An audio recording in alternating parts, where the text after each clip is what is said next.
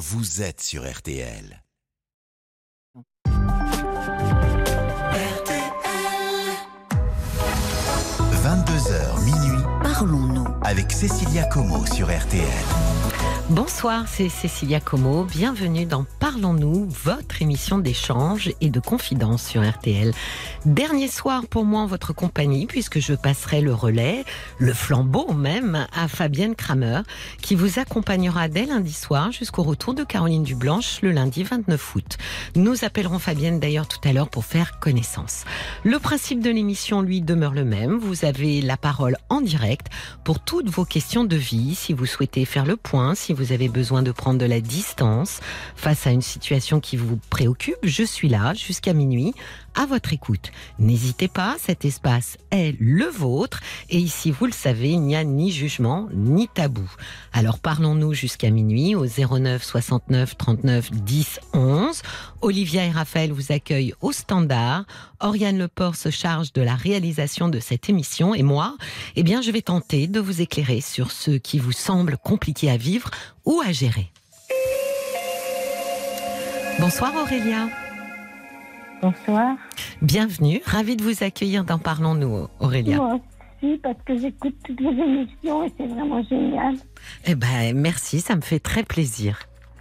Alors, racontez-moi, Aurélia. Ben, écoutez, moi, j'ai connu un monsieur sur, euh, sur un groupe Facebook. Oui. Depuis un an.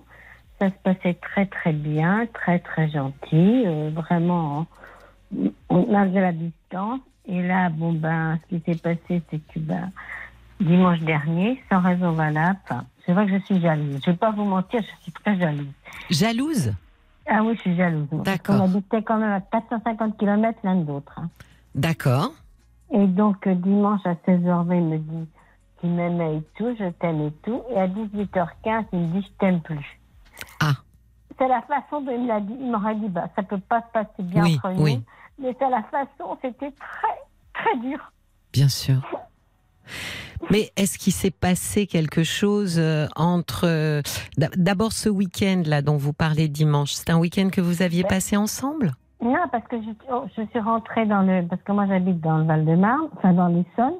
Oui. Et on n'avait pas, on, je suis rentrée depuis le 23, ben, euh, 23 juillet chez moi et on n'avait pas passé le week-end ensemble. Je sais qu'il y avait des problèmes, qu'il a perdu sa chienne, mais moi j'en suis pas la cause. Oui. Et donc, ben, il a dit, ben, je ne t'aime plus, et sans raison valable. Bon, c'est vrai que ma jalousie, peut-être que ça fait ça, je n'arrive pas à, à, comprendre. Oui, mais qu'est-ce que vous voulez dire, euh, Aurélia, par ma jalousie? Comment elle se manifestait, votre jalousie Parce que moi, parce que comme habite loin de l'autre, ben, je suis jalouse. D'accord, mais comment ça se manifeste? Ben, étant donné que, ben, je pensais que quand il n'était pas avec moi, il était avec quelqu'un d'autre. Voilà. Ah, D'accord, donc c'est en plus de, de, de, la jalousie, vous étiez euh, méfiante. Méfiante, et, voilà. Et vous n'aviez pas du tout confiance en lui. Voilà. D'accord, donc ça veut dire que vous lui, lui vous l'appeliez pour lui dire, vous lui demandiez euh, avec qui il est ou qu'est-ce qu'il voilà, fait? Voilà, c'est tout à fait ça. D'accord, donc ça a pu aussi sembler un peu oppressant pour lui. Oui, je comprends tout à fait là. Parce que finalement, vous me dites que euh, vous étiez ensemble depuis un an, donc on peut concevoir aussi qu'à un moment donné, ce monsieur, euh, bah, il trouve ça pesant et, et, il a du mal à comprendre pourquoi, euh, bah, pourquoi depuis un an vous, vous, vous êtes en couple avec quelqu'un avec qui vous n'avez aucune confiance. Voilà, je pense que c'est ça. Vous avez fait quoi pendant un an ensemble, Aurélia? On était, on se voyait pas beaucoup, étant donné que moi j'habite dans l'Essonne et lui dans la Haute-Loire. Oui. On se voyait pas beaucoup. Hein. En un an, c'est vu quatre fois. D'accord, mais vous vous écriviez, vous vous appeliez? Oui, on s'appelait tous les jours, on faisait des messages quatre fois par jour. D'accord. Mais alors du coup, sur ces messages que vous envoyiez, euh, c'était aussi des messages où vous lui demandiez de comment dire, de, de, de, faire preuve ou de se justifier Ah non, pas du tout. Non, non. pas du tout. Des messages qu'on s'aimait, voilà, c'est tout. Des messages d'amour. Alors, qu'est-ce qui vous mettait euh, en vigilance et en méfiance euh, au point de penser qu'il pouvait euh, être avec une autre femme? Parce que je pense qu'il sortait beaucoup. Oui.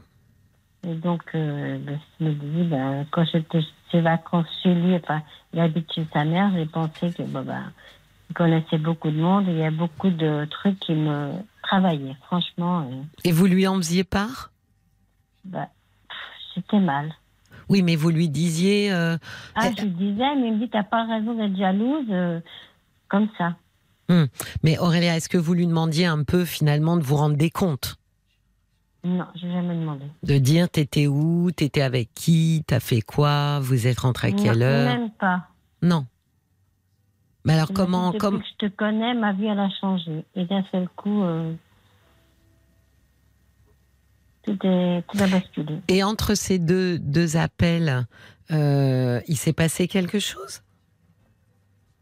Non, il m'a juste dit, je vous dis, euh, par exemple, dimanche à 16h15, je me rappelle très bien, euh, bonne, so- bon après-midi, repose-toi bien, je t'aime, et le soir, euh, 18h15, il m'appelle, je t'aime plus. Bon, alors après, vous lui avez demandé des explications Il m'a dit, oui, je suis pas bien, j'ai ma chienne qui est décédée. Bon, je comprends qu'il a eu du mal avec sa chienne qui est décédée. J'aurais préféré qu'il me dise autrement, par exemple. Ça va pas marcher entre nous, et voilà, que je me dise, en deux heures de temps, je t'aime plus. Oui, j'entends, mais vous voyez bien que c'est peut-être parce qu'il avait, euh, c'était peut-être pas vraiment dirigé contre vous, Aurélia. Euh, ce monsieur vient de perdre euh, sa chienne, peut-être qu'il était extrêmement bouleversé, euh, et peut-être qu'il avait, il s'est recentré en fait. Tu sais, quand on souffre. Très souvent, on est très seul parce qu'on s'enferme sur, sur nous-mêmes comme une huître. Quand on n'est pas bien, en fait, on a plutôt tendance à s'enfermer sur nous qu'à s'ouvrir vers les autres. Et on s'isole souvent. hein. Il y a des gens qui ont besoin même qu'on les laisse un peu tranquilles. Donc il, est envisageable que ce monsieur ait, ait été très bouleversé et que pour l'instant il se soit senti euh, totalement indisponible pour une relation amoureuse. Oui, mais il m'a dit que c'était fini entre nous, mais quand c'est fini, c'est fini. Et moi, Bah, ça me c'était- fait très mal. Aurélia, c'était que dimanche. Oui, mais là, même là, il m'a dit, c'est pas la peine, c'est fini, c'est fini. Pourquoi vous l'avez vous l'avez rappelé entre temps Oui, je l'ai- oui, je l'ai rappelé entre temps. Oui, je vais pas vous mentir, je l'ai rappelé. Il m'a dit, c'est fini. Quand c'est fini, c'est fini. sans autre explication. Il m'a dit, ben, tu m'as fait des réflexions et maintenant c'est fini, je peux revenir sur ma décision. Ah, donc vous avez un début d'explication, Aurélia. Qu'est-ce qu'il voulait dire par tu m'as fait des réflexions Parce que des réflexions, ben voilà, tu connais beaucoup de gens, parce que c'est une ville, où- enfin, un petit village où il est, euh, il est beaucoup connu, donc euh, quand on est jaloux, ben, c'est ce que je veux dire, ben, une petite réflexion, il m'a dit, non, c'est fini, c'est fini. Oui. Oui, mais donc c'est pas sans raison en fait le problème. Non, c'est- Oui. de ma faute, je reconnais que c'est de ma faute. Oui. Mais Donc- ça fait mal.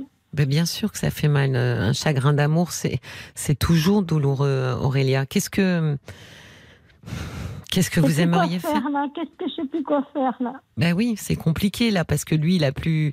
Il, il prend quand même votre appel ou il vous a signifié qu'il voulait plus que vous l'appeliez? Ah non, il prend quand même mon appel. Oui.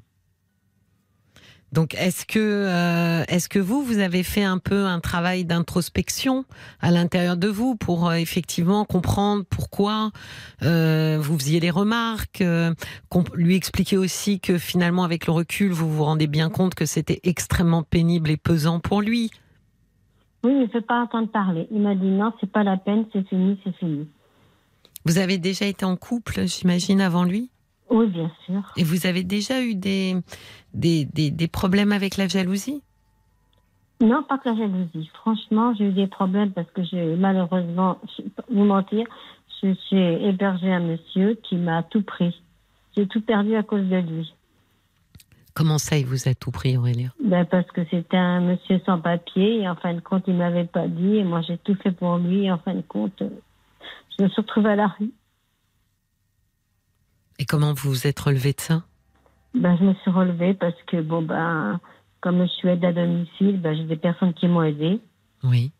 Et après, ben, bon, j'avais pas de logement. Au bout de cinq ans, j'ai retrouvé un logement quand même. Et non, franchement, le monsieur que j'étais avec en ce moment était vraiment très, très gentil, vraiment serviable et tout. Franchement, et là, c'est pour ça que j'ai du mal. J'ai du mal. Je sais pas quoi faire. Est-ce que je dois l'oublier ou? Ah mais ça, ça se fait pas sur commande. Malheureusement, on peut pas gommer dans notre cerveau. Euh, quand on gomme, en général, c'est un, c'est involontaire. Euh, c'est difficile de gommer volontairement les souvenirs. Si on savait faire ça, ça arrangerait beaucoup de gens qui ont des mauvais souvenirs ou des souvenirs douloureux. Moi, je pense que. Est-ce que vous avez euh, un cercle social, Aurélia, des amis, des. Ah oui, j'ai des amis qui me disent c'est mieux comme ça pour toi. D'accord, mais ça veut dire qu'en général, quand euh, justement ce que je vous disais, contrairement à ce qu'on a tendance à faire, c'est-à-dire à se recroqueviller et finalement à entourer un peu comme ça notre douleur, ce qui nous sort vraiment euh, du, du, chagrin, même si c'est complètement contre-intuitif au départ, parce qu'on en a rarement envie, c'est d'aller vers les autres. C'est d'aller en parler avec vos amis, c'est d'aller justement leur expliquer à quel point ça vous fait un mal de chien, euh, et, d'essayer comme ça de, vous nourrir en fait de leur affection à elle. Parce que si lui euh, considère que c'est terminé et qu'il a fermé la porte je suis pas sûre Aurélia que d'insister ça change quoi que ce soit. Au contraire. Ah non non non le connaissant ça, ça changera rien. Ben oui. Donc je pense que malheureusement il vous oblige à fermer le chapitre de, de cette histoire entre vous. Et pour que vous, vous ne sombriez pas trop, il va surtout ne pas falloir rester seul. je comprends tout à fait, mais c'est dur. Bien, ah, mais ça va être dur. Et là, malheureusement, Aurélien, euh, dans les chagrins euh, amoureux, il y a euh, le meilleur, comme je dis souvent, hein, le meilleur thérapeute du monde, c'est le temps. Oui, c'est le temps. Mais combien de temps ça va durer? Combien de temps je vais souffrir? Eh ben, c'est le, c'est, le problème, c'est que c'est très différent les uns les autres. c'est aussi dépendant de ce qu'on a, comment dire, des attentes qu'on a eues par rapport à l'histoire. Si on a eu des attentes euh, assez importantes en se disant mais ce monsieur était extraordinaire, je ne rencontrerai jamais plus quelqu'un comme ça. Si on idéalise beaucoup les gens, eh bien, le, le, le, le temps de cicatrisation de, de, la douleur euh, amoureuse est beaucoup plus long. Si on remet les choses à leur place euh, en, en, comprenant que bah voilà il y a des rencontres dans la vie qui durent euh, très longtemps, d'autres qui durent moins longtemps et que chacun a une route différente à faire et que bah, la question c'est qui sera le prochain sur votre route. À ce moment-là, effectivement, ça dure moins longtemps. Mais c'est très dépendant. Il y a des gens, c'est aussi dépendant parce que des fois, on rejoue une histoire personnelle, un chagrin personnel, la séparation avec un parent, la séparation avec un amoureux précédent. Et en fait, les deux chagrins ensemble, c'est-à-dire l'ancien et, et le nouveau, forment en fait un, un chagrin, sédimente et forment un chagrin beaucoup plus important dont on a beaucoup plus de mal à sortir, ce qui généralement d'ailleurs surprend beaucoup notre entourage, parce qu'il nous dit souvent, mais enfin quand même, tu vas, voilà, tu vas pas sombrer pour une histoire euh, euh avec euh, de, avec quelqu'un avec qui tu es resté deux ans, trois ans, mais en fait, ce qui se passe, c'est que le chagrin de cette histoire-là est venu un peu coaguler avec un chagrin plus ancien. Donc, vous voyez, ça dépend vraiment des individus. Peut-être que dans, dans 15 jours, Aurélia, si vous fréquentez beaucoup vos amis, si vous sortez beaucoup avec eux, peut-être que dans 15 jours, vous n'aurez plus mal comme vous avez mal. Oui, je, comprends tout à fait, mais de toute manière, on est resté en contact. Amicalement, on est resté en contact. Oui, ça vous fait du bien? Mm. Oui, ça me fait du bien de parler avec lui. C'est bien, mais euh, j'aurais voulu quand même que ça. Oui, on reste en contact, euh, oui. Bon, ben, non, je vous demande si ça fait du bien parce qu'il y a des fois des gens qui disent bah non en fait ça me fait pas tant de bien que ça. Je pense que ça me fait du bien, mais quand on raccroche euh, ça me fait pas du bien. je me dis bah, c'est bien, c'est peut-être un mal parce qu'il faudrait mieux complètement que je coupe les ponts. Bah voilà, c'est mais alors là il va falloir vraiment que vous soyez à votre écoute Aurélia, pour pouvoir définir ça. De dire, mais finalement, euh, les gens le sentent. Hein. Euh, au bout de deux, trois fois, ils disent, mais en fait, euh, je suis encore plus abattue après l'avoir appelé que avant. C'est quand même un signe et, de dire, bah, peut-être que là, malheureusement, il faut que je tranche. Hein. C'est comme en chirurgie. Là, il faut que je, je, je fasse une, une coupure nette parce que sinon, en fait, je vais pas réussir à me relever. Donc là, vous allez le sentir euh, en étant à l'écoute de vous-même. Oui, mais comment faire pour oublier? C'est ça qui nous pose la question. Vous n'oublierez pas, Aurélia. Vous n'oublierez pas. Mais ce souvenir ne veut pas dire souffrir. se souvenir de quelque chose. Il y a deux choses dans un souvenir euh, et dans une douleur, Aurélia. Il y a un souvenir qui est accroché à une émotion. D'accord. Quand l'émotion est très négative, à chaque fois qu'on évoque ce souvenir dans notre tête, on souffre. Parce que c'est l'émotion négative qui arrive immédiatement accrochée au souvenir avec le temps, en général, l'émotion négative euh, s'apaise, je dirais même se rétrécit, euh, s'affaiblit, et ensuite le souvenir est toujours accessible. En revanche, ce qu'il amène avec lui, ben, c'est une émotion qui petit à petit devient presque neutre. Il n'y a plus cette charge émotionnelle très négative. Donc on ne peut pas oublier, mais en revanche, on peut se souvenir sans souffrir. Et vous croyez qu'il faut mieux que je l'appelle plus, que je reste complètement neutre avec lui? Ça, c'est difficile euh, de, le décider à, votre place. Euh, je m'en doute parce que j'écoute toutes vos émissions, donc. Euh... Ouais, moi je suis toujours à, penser que les gens détiennent déjà la meilleure solution pour eux. C'est ce qui est bien pour moi ne fonctionne peut-être pas pour vous. Donc je pense qu'il faut que vous puissiez un petit peu vous ausculter euh, quelques temps, quelques jours, Aurélia. Peut-être que d'ici la semaine prochaine, vous pourriez faire un point pour vous dire bon, finalement, euh, ça me fait pas autant de bien que ça. Euh, j'y pense un peu trop parce que ça peut aussi, euh, voilà, garder vivace hein, le souvenir de ce monsieur avec l'espoir, avec l'espoir que cette histoire qui est devenue une histoire amicale, à un moment donné, puisse se transformer en histoire amoureuse. Or, cet espoir, il ne va jamais finalement vous permettre de guérir. Ben non, parce que c'est une histoire amoureuse et maintenant ça reste une histoire euh, amicale. Donc je, pense, que, jamais ça reviendra. Donc si vous avez envie de prendre la décision, n'hésitez pas de lui dire écoute, c'est un peu trop compliqué pour moi de rester en contact avec toi parce que moi j'ai des sentiments amoureux pour toi. Et puis euh, et puis vous pouvez essayer, ça ne vous coûte rien d'essayer de, de de cesser de l'appeler, de cesser d'être en contact. Et vous verrez bien si si c'est encore plus intenable de ne pas avoir de nouvelles que euh, d'en avoir, bah, vous pourrez ajuster. Et quand je dis auscultez-vous, c'est ça, Aurélien. Vraiment, euh, quand on est en souffrance, la personne la plus importante à ce moment-là, c'est nous. Donc, s'il y a bien quelqu'un à écouter quand on souffre, c'est nous, parce qu'on est. Personne ne nous écoutera à ce moment-là comme on peut s'écouter soi-même. Oui, mais de toute manière, bon, il ne reviendra jamais sur sa décision, et moi, je l'aime encore, et c'est dur. Ben oui, c'est dur. Les chagrins d'amour, c'est extrêmement douloureux. Vous savez, Michel Sardou avait dit la maladie d'amour. La maladie d'amour. Mais oui, parce que c'est, c'est, c'est, ça fait souffrir comme une maladie et on ne sait pas comment se soigner.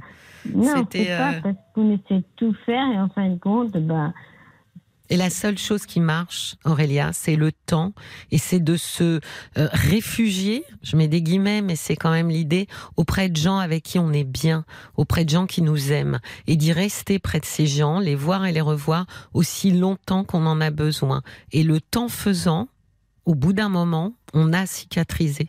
Les gens se, se, se mettent à penser à la personne et d'un seul coup, ils ne souffrent plus en y pensant. Donc ça fonctionne je suis très bien entourée avec mes voisins. J'ai très beaux voisins, très beaux amis qui me disent ben, c'est mieux comme ça pour toi, mais c'est dur. Ben oui. Franchement, c'est très très dur. Je sais bien, je sais bien. Je vous remercie beaucoup. Non, non, non, bougez pas, bougez pas. Vous êtes pressée, Aurélia. On va finir. Mais tiens, on va finir avec euh, les, les témoignages des auditeurs. Merci beaucoup. Je vous en prie. Bonsoir. Il y a Caroline qui vous dit ce n'est pas de votre faute. Dans un couple, vous avez le droit de vous exprimer. En amour, il faut être ouvert. Ce n'est pas son cas. Passez votre chemin. Et un message d'Emma. Il n'a pas pris la peine de prendre votre douleur en considération. Je pense qu'il faut avancer. Ça se sent rien qu'à votre voix que vous méritez mieux. Bon, j'espère que ça vous aura fait un peu chaud au cœur. Vous voyez. Oui, ça fait chaud au cœur, mais c'est dur. Mais ça va être dur un, petit bout de temps, Aurélia. Malheureusement, il n'y a pas de potion magique, il n'y a pas de vaccin, il n'y a pas de pansement qu'on pourrait mettre. Vous pensez bien que celui qui, inventerait ça, il ferait une fortune colossale. Non, on est obligé de se débrouiller avec euh, nos amis, avec euh, notre courage et, et de faire confiance, de, de se faire confiance et de se dire que je suis peut-être à genoux, mais je vais me relever. D'accord. J'espère. Encore, je vous remercie beaucoup de vos émissions. Je vous dis, je vous écoute euh, régulièrement. euh, Merci. Ça m'a- Mes soirées à 20 22h, c'est vous, c'est vous écouter. Ça me fait du bien de tout le témoignage des gens. Merci beaucoup, Aurélia. Merci beaucoup. Je vous embrasse. Je Merci vous embrasse et je, et je- et je vous souhaite un bon courage et ne vous inquiétez Merci pas. beaucoup. Faites-moi confiance. Le temps va vous aider, Aurélia. Merci beaucoup. Au revoir. Au revoir. Cécilia Como, parlons-nous sur RTL. 22h minuit, Parlons-nous. avec Cécilia Como sur RTL. Alors, vous savez qu'à partir de lundi soir, c'est Fabienne Kramer qui prend les commandes de l'émission jusqu'au retour de Caroline euh, le 29 août. On va donc appeler Fabienne pour lui transmettre le flambeau. Bonsoir Fabienne. Bonsoir Cécilia et bonsoir à toutes et à tous. Bon alors Fabienne, on se connaît pas de visu, même si moi en fait je vous connais parce que vous avez écrit beaucoup de livres euh, sur le couple, que vous avez longtemps tenu une rubrique dans Psychologie Magazine, Mmh. mais aussi parce qu'on a pu vous entendre il y a quelques années sur une radio concurrente. Et je précise à nos auditeurs que vous êtes psychanalyste et médecin et je trouve ça assez génial parce que ça va être encore un autre regard pour l'émission. Ben, enfin, on a tout un regard un peu particulier. On, on essaye d'incarner euh, notre personnage, je dirais, ou notre profession. Oui. Donc, bien sûr que ce sera toujours un peu différent. Mais j'espère que je serai à la hauteur et que je reprendrai le flambeau parce que Ah mais ils sont très sûr. attachés à vous. Oui, oui, oui, Donc, mais euh, Fabienne, moi, j'ai aucun doute. Alors, euh, j'arrête pas de leur dire hein, qu'il n'est aucun doute. Pour ceux qui vous connaissent, il y a zéro doute. Alors, pour leur expliquer un petit peu, est-ce que vous Oui. pouvez, euh, euh, quelle est votre pratique thérapeutique euh, actuellement, ou même, j'imagine que c'est la même depuis quelques années? Alors oui, ça fait presque maintenant euh, 20 ans que je ne consulte qu'à distance. Alors je, je peux raconter, hein, c'est Oui. une histoire d'amour parce que moi aussi j'ai des, des histoires d'amour. Ah oui. J'ai rencontré mon mari actuel qui était qui vivait à l'étranger et j'avais un cabinet dans Paris et on m'a proposé d'aller euh, d'aller le rejoindre à l'étranger. Donc j'ai proposé à mes patients de l'époque de me suivre à distance, ce qui se faisait pas beaucoup il y a 20 Exact. ans. Alors à distance, Ah bah oui. c'est-à-dire euh, par Zoom, etc. Et, Ouais. tout ce que vous voulez. et puis euh, finalement, quand je suis revenue de ce pays en France, j'ai trouvé que c'était très sympathique et que ça générait une autre, un autre travail, je dirais. Donc je suis restée à distance. Je pratique uniquement à distance, ce qui fait que je vis pas à Paris. Je vais prendre mon petit train pour venir euh, vous voir et m'installer à Paris pendant le mois d'août. Euh, je vis dans le sud de la France. Mais oui, c'est ça, c'est que vous, vous allez ramener un peu du sud, Fabienne. Ça aussi, c'est un autre Oui. regard. Parce que Caroline, je sais plus de quelle région elle est. Bon, les Elle a un petit accent, Caroline. hein, Oui, oui, mais elle le dit souvent. Mais alors là, je vais me faire euh, disputer. Bon, je ne sais plus, mais elle est, elle est d'une région. Moi, bon, bah, il paraît que ça s'entend, hein, que je suis parisienne, parigo, parisienne. Ah, Et vous, vous arrivez du.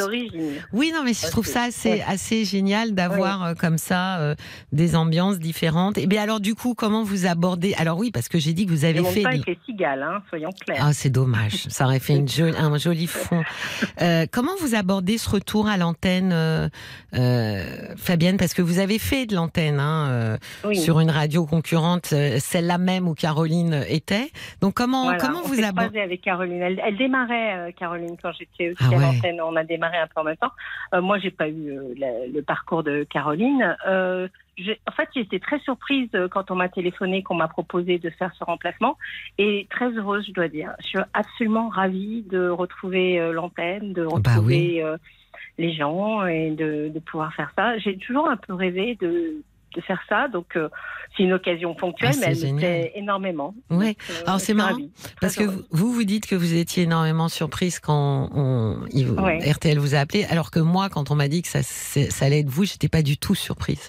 C'est drôle, hein C'est gentil, mais Ah euh, non, je, je, comme ça faisait quand même quelques années euh, que je faisais, que j'avais plus travaillé euh, sur les radios, enfin même si je suis très souvent invitée. Oui, oui, oui. Moi, ça. je- j'attendais pas. Vous savez, de temps en temps, on a des virages dans la vie et je- j'attendais plus le coup de fil, quoi. Mais bon, ça Ah m'a fait oui. bien plaisir. Donc du coup, j'ai sauté sur l'occasion. Bah, vous avez bien fait. Tiens, je vais me faire un petit mois d'août à, Paris, ça va être sympathique. Ah bah oui.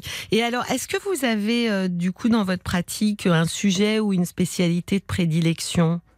Alors, je, je, je dirais l'amour, en règle générale, Oui. puisque moi j'ai écrit quand même plusieurs ouvrages euh, sur ce thème-là. Oui, et sur le les gens couple. font beaucoup, oui, Oui. sur le couple. Oui. Je consulte aussi, même à distance, euh, des couples. Oui. Et euh, j'ai quand même euh, une pratique plutôt là-dessus. Beaucoup de gens sont venus sur ce thème-là, mais je pense que c'est un peu comme vous. euh, finalement, on s'ouvre à. Enfin, l'amour, c'est un sujet qui qui concerne tout le monde, mais qui ouvre sur de Oui. D'autres d'autres perspectives et Oui. d'autres problèmes. Donc, euh, Voire même l'inverse, d'autres perspectives Oui. nous ramènent à l'amour. oui, tout nous ramène à ça finalement. Donc, euh, oui, en fin de plutôt ça. Mais bon, je suis ouverte à toutes les. J'espère que. Enfin, qu'on recevra des, des appels qui seront, Oui, euh, sûrement. Comme sûrement. toujours, très variés. Ah oui, ah bah ça va être chouette. hein. Ah, J'ai aucun doute. hein. Je le dis à tout le monde. Encore une fois, moi, j'étais pas surprise, j'étais ravie. Il y avait une forme d'évidence hein, quand on m'a dit ça sera euh, Fabienne Kramer. Je me suis un peu dit, mais bon sang, c'est bien sûr, mais bien sûr. Donc je pense que ça va être génial. Bon bah super. Bah Eh écoutez, bien, on va essayer de relever ça. voilà, nous on termine euh, aujourd'hui et puis euh, Oui. et puis lundi. Les valises sont prêtes? Mais tout, euh, alors mes valises, moi, sont quasi prêtes. Euh, J'ai Oriane qui me fait des grands signes du pouce. Ah oui, Avec euh, voilà qui vous attend, Oui. Olivia pareil avec un grand sourire. Donc vous allez être bien ici, Fabienne. Vous allez être Ah, bien. J'en doute pas une seconde. Et moi, j'allais Euh, me reposer. ravie de faire euh, connaissance et de voir tout le monde de visu euh, dès lundi. Mais oui. Bon bah super. Je vous souhaite une très bonne soirée. Ah, elle a fait un Bon. cœur, Oriane. Elle est trop mignonne avec ses mains pour vous. Ah, mais Bon. c'est gentil, mais je ne le vois pas. Mais ouais ouais. je le Mais moi j'ai euh, levé la tête et j'ai vu. Donc voilà, je transmets. Voilà, et à tous ceux qui nous écoutent, eh ben, n'hésitez pas à téléphoner lundi Ah bah oui. soir. hein. Ah oui, hein. Euh, d'accord. et, et, et On vous accueillez. attend, on a besoin de vous. On Voilà. va s'appuyer sur la communauté. J'ai vu qu'elle était très active, donc euh, Ah oui, ils sont de tous tout le là. monde, de l'équipe, bien entendu, et de la communauté Ah pour oui. qu'on fasse des bonnes émissions. Je suis bien d'accord. Là, j'espère qu'ils vont exactement euh, vous encourager, vous entraîner. Il n'y a pas de raison. euh, Ils, ils sont super. Ils sont. Ouais, c'est vraiment sens- une je sens communauté. Cette énergie, ouais, Ouais. c'est ça. Je la sens vraiment. Bon bah Donc, génial. Euh, J'espère qu'on partagera ça et puis euh, qu'on aura l'occasion de se croiser pour se prendre un petit café. Enfin, ah bah avec grand plaisir. Bon, je vais aller me reposer hein, en vacances. D'accord, allez vous reposer. Ah, j'ai- voilà. Et après, avec grand plaisir. Merci beaucoup, Fabienne. Merci rien, infiniment. Merci de votre appel à tous. Au revoir. Bonne soirée. Merci. Cécilia Como, parlons-nous sur RTL.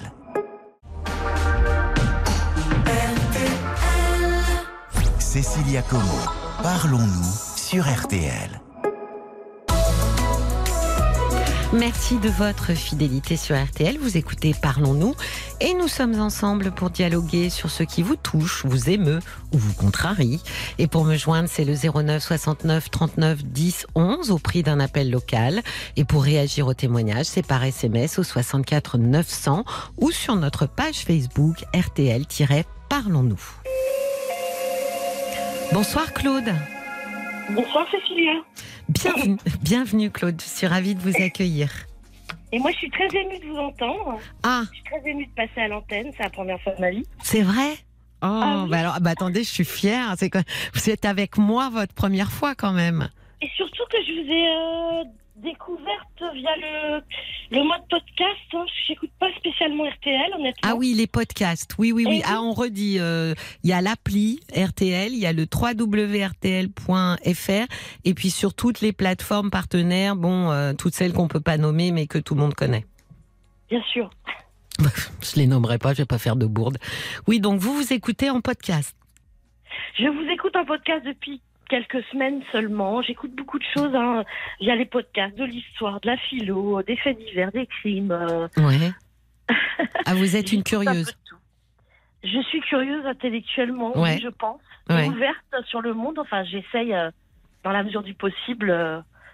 Euh, on peut pas, on n'a pas le temps de s'intéresser à tout dans la vie, mais euh, Quand on est curieux, non. Les, les pas curieux, euh, si, si, ils ont le temps parce que ils s'intéressent pas à grand chose. Mais c'est vrai que quand on est curieux, j'entends souvent les gens dire ah oui, mais j'ai pas le temps moi de faire tout ce que j'ai envie de faire. Oui, c'est ça. Hmm? C'est ça. C'est marrant parce que ça va, ça va rejoindre un petit peu certains, certains questionnements que, que j'ai euh, Ah oui, en ce moment. Ah, je vous Euh, écoute. j'ai le cœur qui palpite. Hein, je vous assure. Ah. vous savez que j'ai déjà dit, moi je veux pas être responsable euh, de de, de l'hypertension ou d'un problème cardiaque. Hein. euh. Alors j'en fais déjà de l'hypertension. Ah, bah alors. Heureusement, je suis soignée, mais Bon, vous avez pris un petit un petit petit tisane, un petit verre ça d'eau. va aller. Ça va aller. Bon, Ça va aller. je suis en face de vous. votre voix, ça m'apaise. Voyez, bon. eh, imaginez vous fermez les yeux, je suis assise juste en face de vous. Voilà, j'ai les jambes croisées, figurez-vous. Et puis voilà, je vous écoute. Et je vous dis, Claude, alors, racontez-moi. Claude, euh, Claude, beaucoup de choses à beaucoup de choses à dire. Je, je vais commencer par vous dire simplement que en ce moment, je me sens en pleine crise existentielle en fait. Ah oui, vous avez quel âge sans J'ai indiscrétion 45 ans. Mhm. Je ne suis pas mariée, je n'ai pas d'enfant. Euh, je suis fille unique. Oui, Ça me paraît important aussi de le souligner. oui, On pourra se dire peut-être pourquoi à un autre moment. Euh, J'ai une toute petite famille en plus, donc c'est vrai que si vous voulez, je me pose aussi, euh, entre autres, euh, vous parliez une fois, je me souviens avec un auditeur de finitude. oui, oui, Et moi, j'ai des parents qui, qui vivent à Paris, dans le 15e arrondissement. Moi, je suis, j'habite dans l'Oise. oui. Euh, on se voit très peu, mais de toute façon, euh, la personne que je vois, c'est mon père. Je ne vois jamais ma mère. Ah oui, pourquoi? Comment ça se et fait? bien, figurez-vous que c'est une longue histoire. Donc, si on déroule tout le fil, et c'est justement là que, en fait, j'ai eu la, je sais pas, envie de vous appeler. Oui, Euh, à me dire mais mince cette pelote en fait j'arrive pas à la démêler tout est lié en fait chez moi tout s'imbrique euh, en fait ma maman je la vois plus depuis plus de dix ans mais quand vous dites je la vois plus, ça veut dire que vous venez chez vos parents mais non je vais même Voilà, vous parents, évitez d'aller chez vos parents pour pas la croiser? Alors c'est encore plus euh, j'allais pas dire malicieux mais presque vicieux c'est encore plus vicieux que ça. C'est à dire que lorsque je me déplace sur Paris Oui, ou lorsque je vois mon père parce que mon père en fin de compte fait une sorte de médiateur oui, entre nous deux je pense qu'il a euh, les fesses entre deux chaises hein, bah si oui, je peux me permettre l'expression oui. Euh, c'est un papa adorable qui a été très très pris par son travail. Euh, et ben, disons que je ne vois que mon père, donc soit il se déplace vers moi, ou soit je vais à Paris. C'est vrai que des fois j'ai besoin de retrouver un petit peu Paris. Je suis une banlieusarde, hein, je suis un peu une parisienne comme comme vous. Mhm. Et euh, quand j'ai envie d'aller à Paris, bon, je vois mon père, il n'y a jamais ma mère, et je suis jamais invitée chez eux. Je, je- ils ont emménagé sur Paris, alors ils ont fait le, le chemin inverse que font la plupart des retraités qui partent euh, Oui, en oui. province, c'est-à-dire que eux, ils étaient euh, dans le Val d'Oise, ils ont emménagé à Paris Ah, il y a euh, moins de dix ans. Ah oui, ils ont décidé de faire leur retraite Ouais. à Paris. Oui, Ah oui. ouais, j'avais, ça m'avait surpris. Ils étaient dans un bel appartement de 130 mètres carrés. Là, ils vivent à deux dans 50 mètres carrés. Ça leur convient très bien parce qu'ils font tout à pied. J'allais vous dire, est-ce que c'est pas par euh, par commodité, quoi, les médecins, les Tout à commerces fait. Ma ouais. mère ne conduit pas. Ouais. Donc c'est vrai que c'est commode. Ils font tout à pied, en bus, ils marchent beaucoup dans Paris. Et j'ai envie de vous dire en même temps, maintenant je commence à comprendre en partie leur démarche, c'est que, en fin de compte, une vie de retraité à Paris, c'est pas forcément euh, la même chose que une vie de salarié où on court Oui. partout, où on attrape le métro, où on rentre dans le train. On n'a pas les mêmes horaires non plus. Mhm. Oui, oui. Alors je vais essayer de recentrer les choses sur moi. Oui. Je ferai peut-être le parallèle après avec l'histoire euh, familiale, parce que sinon je suis là toute la nuit. Euh, voilà. en Vous fait, me parliez d'une crise existentielle. Comment vous bah, C'est un mot fort, hein, et je pense Oui. que effectivement vous l'utilisez très certainement à bon escient. Mais qu'est-ce qui vous a, qu'est-ce qui vous a mis ce mot dans la bouche? Alors, si vous voulez, en ce moment, euh, depuis quelques mois, oui, depuis quelques mois, euh, depuis, ouais, depuis le mois de janvier à peu près, tout se bouscule dans ma tête. Mon passé, mon présent, mon avenir, ce que j'ai fait, ce que j'ai pas fait, Mhm. euh, dans tous les domaines. Euh, mes relations amicales, mes relations, mes échanges sociaux, euh, ma vie professionnelle, ma vie amoureuse. Ça devient inextricable et c'est j'étouffe en fait. Je, moi qui suis quelqu'un de sensible, curieuse, comme je vous le disais, plutôt rigolote paraît-il, sociable, envie Oui. d'échanger, de rencontrer les autres, d'aller vers les autres. Euh, ben, je me retrouve en fait dans une espèce de léthargie comme ça où euh, ben, là, il y a plein de choses qui m'intéressent moi, sauf la, sauf la culture justement, la, cu- la culture euh, de manière générale ou l'intérêt que je peux avoir, voilà, soit sur les faits divers, sur le cinéma, sur la musique, sur la philosophie, sur voilà. Mais par ailleurs, j'ai l'impression de me laisser complètement de m'auto-saboter en fait, euh, de trop cogiter, de trop réfléchir. C'est assez Euh, nouveau, vous diriez? Pardon? Est-ce que c'est nouveau? Enfin, c'est nouveau, c'est récent non, non, ou? à mon histoire, euh, non, il y a quelque chose de latent, un mal-être latent qui est là depuis. J'ai presque envie de vous dire le début de ma vie de jeune adulte. Oui. Je ressens énormément de frustration par rapport à, à- à ma propre histoire, si je puis dire, euh, ma Oui. propre histoire. C'est-à-dire que euh, j'ai pas du tout fait la carrière que j'aurais dû ou que j'aurais voulu faire. Oui. Je dis j'aurais dû parce que j'ai j'ai eu un papa très influent sur moi euh, étant plus jeune, euh, qui s'imaginait que en fait moi j'ai toujours rêvé de, de faire de l'histoire de l'art. Euh, J'en ai fait, j'ai fait l'école du Louvre. Et mon père m'a m'a influencé en ce sens que, si vous voulez, euh, on connaissait pas bien euh, les branches de métier qui pouvaient se rattacher euh, à ce domaine-là. Oui. Et euh, c'est vrai qu'on n'avait pas, mes parents n'avaient sans doute pas cette sensibilité. Et euh, du coup, euh, mon père ayant fait lui-même une école de commerce, euh, il voulait que j'allie l'utile à l'agréable. Et bah, du coup, euh, m'avait mis dans la tête que ça serait peut-être la piste envisageable, ça serait le, le marché de l'art. Oui.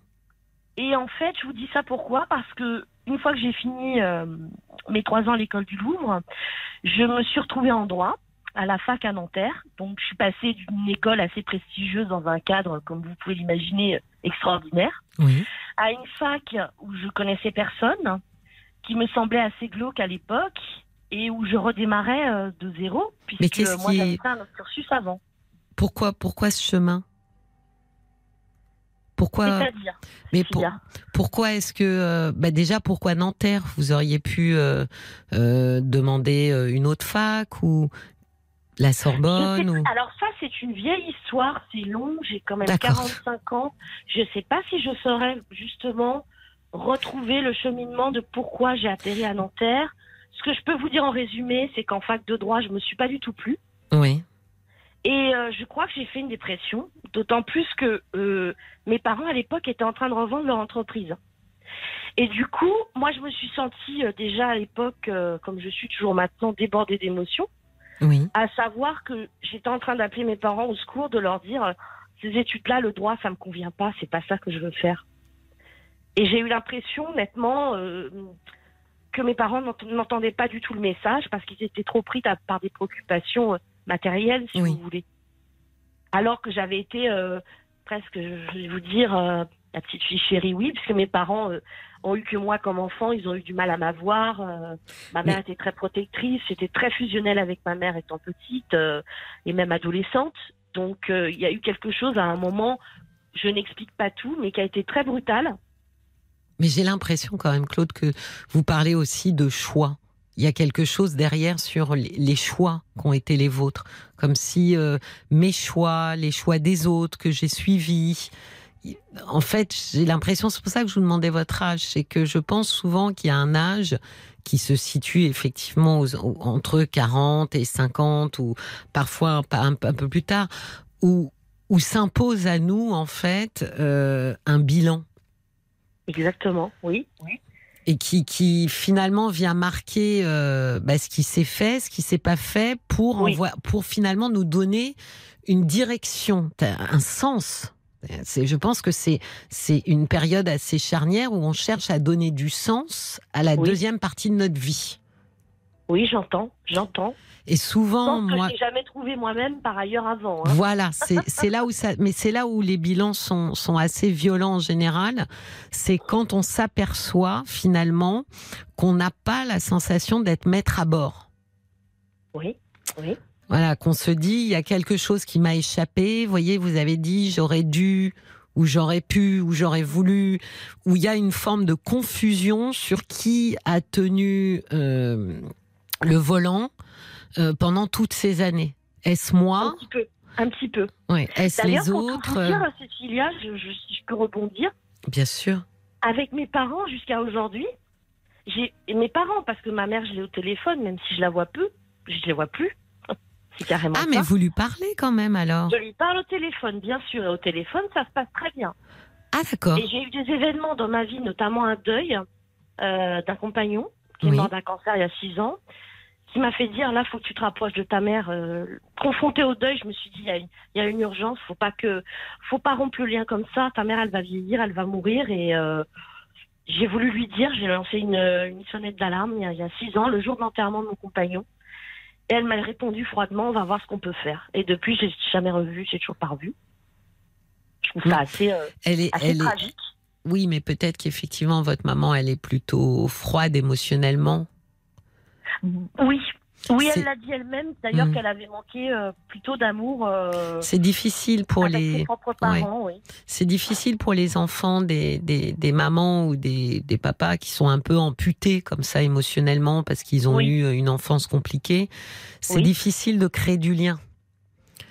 Euh, Bah, et- Pour autant, ou de la connexion. Quand j'étais petite, Oui, si vous voulez, quand j'ai eu l'impression, j'ai eu un petit peu ce ressenti. Alors, on va penser encore, je réfléchis trop, mais c'est ce que je ressens parfois. Je me dis finalement, euh, la, petite poupée que maman a tant attendue, bah, finalement, une fois qu'elle est devenue euh, une jeune fille puis une jeune femme, bah, c'était un peu la poupée qui dit non, donc c'était plus le même rapport. Oui, mais c'est aussi que on peut être une très bonne maman tout en ayant un vrai problème dans la relation émotionnelle à l'autre. Vous voyez, Oui. on peut euh, avoir vraiment du mal à enclencher en fait une connexion parce qu'il y a quelque chose d'assez impudique quand même hein, dans la connexion à l'autre. Et il y a Oui. des gens qui, qui qui se sentent terriblement en danger en se connectant comme ça euh, émotionnellement. Mais du coup, euh, vos parents. euh, ça leur semble, c'est c'est ok pour eux que euh, finalement euh, votre papa soit un peu l'intermédiaire, le seul interlocuteur que vous ayez euh, quand vous vous voyez. Justement, moi je trouve ça complètement anormal et je l'ai dit il y a encore pas longtemps à mon père. euh, j'ai été très violente avec ma mère au téléphone il y a pas longtemps. Mhm. Elle s'est retrouvée bloquée, scotchée, elle a rien dit. Enfin, je crois qu'elle a réagi en disant ah ben c'est gentil ça, quelque chose de cet ordre-là. Et lorsque j'en parle à mon père, euh, il est gêné, il est mal à l'aise et il me dit, euh, je sais qu'une fois il m'avait dit c'est pas le moment. Et moi je vais vous donner ma version des faits aussi, hein, le pourquoi du comment, pourquoi je vois plus ma mère. Oui. J'ai tous les questionnements que j'ai pu développer, mon état psychique, je vous en dirai plus après, euh, ont fait que euh, ben, moi, euh, concomitamment, j'ai quand même des soucis de santé. Je suis en surpoids, je fais de l'apnée du sommeil et je fais de l'hypertension. Oui. Et mon surpoids, c'est pour moi. J'étais une enfant menue, j'étais, j'ai jamais eu de problème de poids. Et passé, euh, on va dire 32, 33 ans, je me suis mise à beaucoup grossir. Et ça c'est, c'est, oui, c'est surtout à partir de ces années-là que j'ai plus vu ma mère. Quel lien vous faites Il y a comme un rejet. Oui, mais c'est ça. Mais mais comment vous mais comment vous l'expliquez? Qu'est-ce qui fait que pourquoi? Parce qu'elle a été dure avec votre prise de poids? Parce que Oui, énormément, énormément. d'accord. La, une des dernières fois où je l'ai revue, pour vous dire, hein, dans mes souvenirs, mais ça je m'en souviens, ça a été très violent. J'ai trouvé ça d'une extrême violence et je me suis retrouvée comme une petite fille en train de pleurer et mon père euh, a eu du mal à supporter. J'ai vu qu'il était très peiné, mais il a rien dit.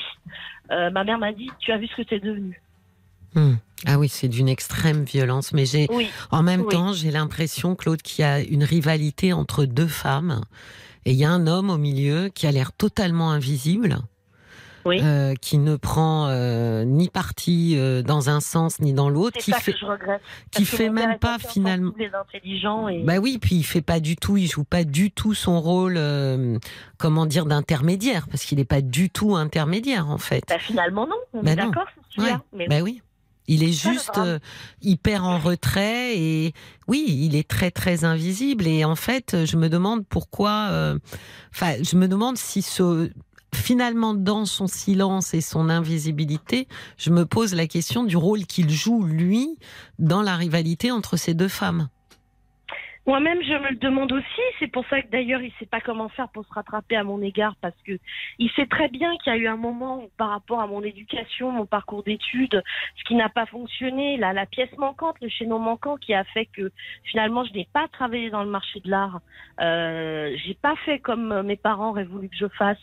Mhm. Et euh, ben, j'ai l'impression qu'il fait tout pour se rattraper maintenant, lui, euh, lorsqu'il me voit à Paris. euh, on va dans les musées. Euh, euh, il arrive qu'il me dépanne financièrement parce que j'ai quand même pas un gros salaire non plus. Oui, mais vous voyez quand même Claude qu'il entretient avec vous une relation ultra privilégiée. C'est un peu comme si finalement cette relation que vous n'avez pas avec votre mère, ben, lui reprend cette part en fait laissée un peu comme ça en jachère et se l'octroie en fait.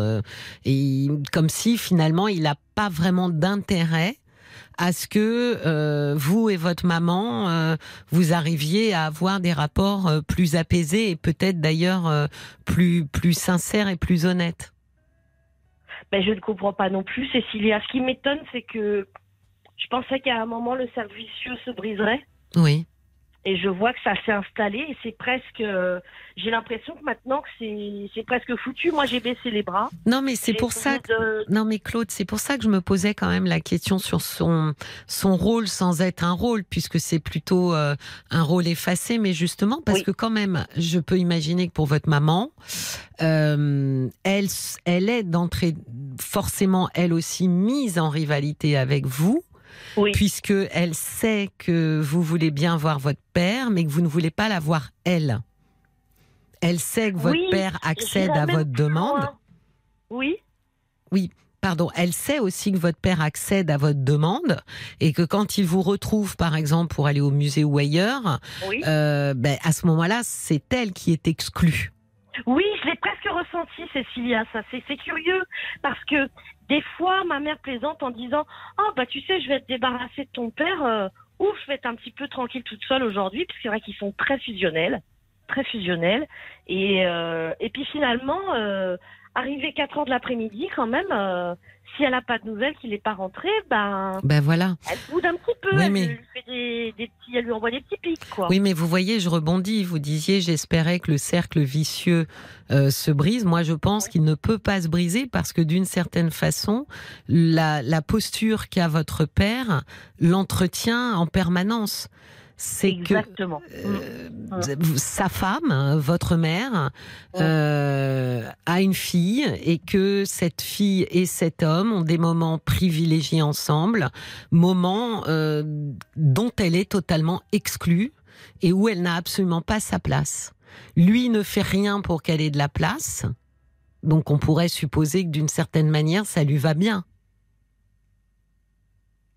C'est bizarre parce que quand on connaît mon père, on pourrait se dire, bah non, il va faire toujours passer sa fille devant, sa fille d'abord. Ben oui, mais qu'est-ce que pense une maman Et finalement, c'est compliqué. Oui, mais Claude, qu'est-ce que pense une maman quand euh, justement elle est euh, mariée à un homme euh, qui privilégie d'emblée et, et de prime abord tout le temps sa fille? Ça va déclencher une rivalité, que ce soit une rivalité consciente ou que ce soit une rivalité inconsciente, parce que c'est très compliqué d'être en rivalité avec ses enfants, euh, une femme avec euh, sa fille ou un père avec son fils, c'est pas quelque chose de facile parce qu'on culpabilise beaucoup, mais malgré tout, ce genre de comportement de pères qui ont les yeux braqués comme ça sur leur fille, euh, ça favorise énormément l'émergence d'une rivalité entre deux femmes. Il y a comme une histoire de, de vous savez, je dis souvent, euh, le père et la mère, c'est un peu le roi, la reine. Il y a deux trônes, et puis les enfants, ils jouent euh, en bas des, en bas des marches. C'est un peu un trône à la Game of Thrones, vous voyez. Avec oui, tout à fait. Eh bien, le problème, c'est que quand on est un papa et qu'on est comme ça euh, très focalisé sur sa fille, bah, c'est un peu comme si on avait sorti la reine de son trône. La place est vide et on propose à sa fille de s'asseoir sur le trône, sur le siège. Oui, mais alors Cécilia, moi ça me pèse tant tout ça, et encore je vous ai pas tout dit, que euh, qu'est-ce qui peut faire que ça s'améliore, ne serait-ce qu'un peu, parce que mes parents ont quand même 78 et 77 ans. Vous, je pense, Claude, euh, ce qui, si vous voulez que quelqu'un euh, brise finalement ce cercle vicieux de la rivalité, il n'y a que vous qui puissiez finalement vous dégager de ce triangle amoureux euh, en sortir littéralement, hein, de décider d'en sortir pour vous placer finalement. Prenez un triangle et euh, mettez la pointe en bas. Vous voyez bien qu'il y a une pointe à, à, gauche, une pointe à droite. Eh bien, soyez la pointe qui est en bas Pour l'instant, on a l'impression que dès que vous arrivez sur Paris, par exemple, euh, votre père est à gauche, vous êtes à droite, votre mère est en bas. Donc, or, vous devriez toujours être en bas. Ça devrait pas changer. La place d'un enfant ne devrait pas à un moment donné se retrouver comme celle d'un conjoint ou d'une conjointe. Donc, je pense Et que vous marrant. êtes la seule à pouvoir changer ça. Je vois pas comment. Mais. Eh ben, en introduisant votre mère, déjà, vous voyez, en, en- en- en ouvrant finalement euh, ce, ce duo euh, qui s'est refermé sur votre père et vous, en l'ouvrant à votre mère pour qu'elle soit inclue, parce qu'aujourd'hui, elle est exclue de ce couple que vous formez avec votre papa. C'est curieux que vous me disiez le couple parce qu'en plus, euh, lorsqu'on va à Paris, ça nous est arrivé d'aller au restaurant ensemble et ça nous avait surpris avec mon père parce qu'il y avait des serveurs qui, qui nous parlaient comme si on était un couple, quoi. en fait. oui, c'est QFD, Claude. Mais c'est, mais c'est, comment vous dire? Alors en plus, moi, je vous ai dit que j'avais quand même fait des tentatives à l'occasion d'un deuil euh, il y a encore peu de temps. Euh, et puis je vois bien que ça matche pas. Ils achoppent pas. J'ai l'impression qu'ils sont dans le déni tous les deux. Et moi, comme je suis un peu fatiguée de mes propres soucis aussi, parce que j'en ai d'autres, et de toute cette histoire et de tous mes échecs à différents niveaux, j'ai un peu baissé les bras, sans doute. Mais euh, Oui, puis peut-être parce que vous attendez aussi que euh, ce soit eux qui redonnent un peu de souffle et qui vous donnent un peu, euh, qui donnent un nouveau sens à votre vie, que ce soit au travers d'eux, quoi, au travers de, de meilleures relations. ou- c'est vrai que je culpabilise souvent comme une petite fille. Je vous parle toujours de, j'emploie souvent ce terme-là, mais même mes amis, certains proches, des gens qui peuvent voir ça avec un petit peu de loin comme ça, m'ont déjà dit, bah dis donc, euh, on a l'impression que tu as peur de tes parents, on a l'impression que tu Bah encore oui. une petite fille, on a l'impression que tu dépends encore beaucoup d'eux, etc., etc. Claude, réécoutez en podcast ce qu'on s'est dit parce que là, je suis obligée Ouais. de, de, de nous interrompre pour le flash, mais réécoutez bien en podcast ce qu'on s'est dit. Je pense que là, il y a des pistes vraiment pour vous pour euh, justement euh, pouvoir changer ça. D'accord? Oui. Je vous souhaite une très belle soirée. Eh ben écoutez, je vous remercie. Oh, ben, je vous- c'est moi qui vous remercie d'avoir appelé. Au revoir, au revoir Au Claude. revoir. Au revoir. Jusqu'à minuit, parlons-nous. Cécilia Como sur RTL. Parlons-nous se poursuit sur RTL et nous avançons dans la nuit au détour de vos témoignages. Ici, vous avez un espace de confidence et d'échange pour éclaircir les difficultés que vous rencontrez. N'hésitez pas à m'appeler pour qu'on essaie ensemble de trouver un moyen d'aller mieux. 09 69 39 10 11. Voilà le numéro qu'il vous suffit de composer pour venir échanger avec moi. Bonsoir Maxime. Bonsoir Cécilia. Bonsoir et bienvenue. Alors je vais faire juste euh, un petit euh, mea culpa euh, parce que j'ai reçu plein plein de SMS. J'en profite là avec vous.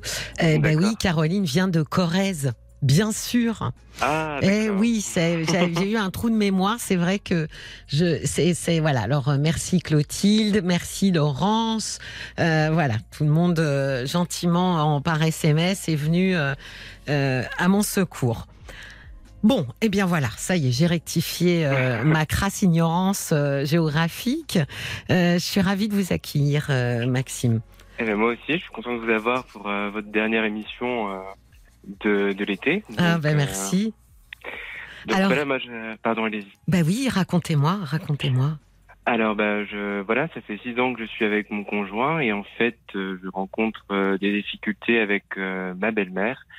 Donc la mère de votre conjoint. Voilà, exactement. Donc, euh, c'est vrai qu'à chaque fois qu'on va chez elle euh, ou qu'on la voit, c'est toujours euh, des remarques euh, difficiles des fois à encaisser, des, des Pour vous choses de deux pas- Ou pour nous deux. Ah oui, carrément. Elle fait pas de distinction. Non, elle fait pas le. Elle, euh, elle y va fort quand même. Ouais. Et c'est vrai que c'est c'est c'est compliqué de mon côté de, de, de poursuivre, on va dire, une euh, une relation euh, avec euh, elle. Moi, j'ai essayé plusieurs fois de couper les mais Oui. c'est vrai que pour mon conjoint, c'est assez compliqué de bah d'avoir euh, un peu les fesses entre deux, deux chaises. C'est ça euh, la question, c'est- c'est-à-dire que finalement lui tolère hein, quelque chose qui est franchement euh, très compliqué pour vous, quoi. Oui, voilà, c'est ça. Hmm. C'est vrai qu'à plusieurs reprises, bah, enfin, je vais vous donner quelques exemples. Oui. Elle a, une fois en Bretagne, donc elle nous avait invités en vacances, donc jusque-là ça, ça semblait être très sympathique, mais bon, Mhm. je me suis douté que ça allait pas être aussi fun euh, que ce qu'elle prétendait. Ah oui. Et au final, euh, j'ai eu raison parce qu'en fait, on, elle nous avait dit qu'on allait être assez libre, qu'on pouvait aller voir nos amis en Bretagne. Et au final, on a passé toutes les semaines à, à être guidé par elle, à faire ce qu'elle voulait. Et la seule, le seul soir, on est parti voir nos amis, on est rentré un peu tard, et elle nous a donc euh, enfermés à l'extérieur du bungalow, où toutes nos affaires se trouvaient à l'intérieur, et on a dormi dans le froid euh, dehors. Quoi. Et- Pardon? Oui, ouais, ça m'a beaucoup Ah bah, choqué. c'est- euh, ah ouais, ouais c'est je l'avais jamais entendu celle-là. C'est- Donc elle était à l'intérieur de la maison, je suppose? Oui, elle faisait semblant de dormir, j'imagine. Donc euh, mon conjoint n'a pas osé taper trop fort. Moi, j'étais prêt à tambouriner, mais je me suis dit, ça se fait pas trop. Ah d'accord. Donc elle euh, laisse son fils et le conjoint de son fils dehors dans le jardin. Vous dormirez où vous voulez, quoi. Euh, voilà, c'est ça. Donc au final, euh, bon, bah, on n'a pas passé une très bonne nuit. Et puis le lendemain, j'ai appris qu'elle avait entendu effectivement euh, frapper, euh, mais qu'elle voulait pas nous laisser rentrer parce qu'elle était très vexée, qu'on l'ait pas prévenu, qu'on rentre. Enfin, il a Donc, quel âge votre conjoint, euh, Maxime Bah un an de plus que moi. Voilà, c'est. euh, Enfin, il, a, lui, il a pas 17 ans, j'imagine. Non, non, non. Parce qu'il a l'air quand même drôlement euh, obéissant, voire euh, soumis, parce que c'est quand même pas rien. Enfin, j'étais en train de me dire, mais on rentre, n'importe qui rentre, la porte est fermée. Effectivement, on a tendance quand même à tambouriner, pas à dormir dehors. Exactement, oui. Donc c'était un peu, euh, bah, j'étais un peu étonné et puis je me suis dit bon bah si elle dort, en fait, elle se vexe assez rapidement. Donc moi, je n'osais pas trop faire de remarques ni rien. Enfin, de Et là à final, dormir dehors quand même. Ouais, quand même. Ah non, mais je veux dire, euh, elle est quand même très autoritaire. Hein ah oui, et je pense que bah lui, de toute façon, euh, il attend beaucoup de reconnaissance de la part de sa mère. Il n'attend que ça, et c'est vrai que c'est compliqué pour moi de le voir des fois dans cet état-là, attendre euh, bah, qu'elle lui donne euh, ce qu'il attend, quoi. Donc, oui, euh, quelques miettes de reconnaissance. Ouais. Voilà. Ouais. Et au final, bon bah moi après ce soir-là, quand j'ai appris qu'elle avait tout entendu, bah j'ai carrément, voilà, je lui ai crié dessus, enfin pas avec des insultes, mais en lui expliquant que que c'était un manque de respect, Bah oui. du sadisme, euh, qu'il n'y Oui. avait pas à nous manquer de respect de, de la sorte, et que bon, j'en ai profité pour déballer un peu tout ce qui s'était passé avant. Et à partir de ce moment-là, euh, pour moi, les, les ponts étaient coupés. Et Mm. je me suis dit, bon, bah, mon conjoint, s'il veut la voir, il la verra quand je ne serai pas là, ou il ira la voir. Et le problème, c'est que c'est- qu'elle a voulu quand même retenter une, un rapprochement. D'accord. Une réconciliation?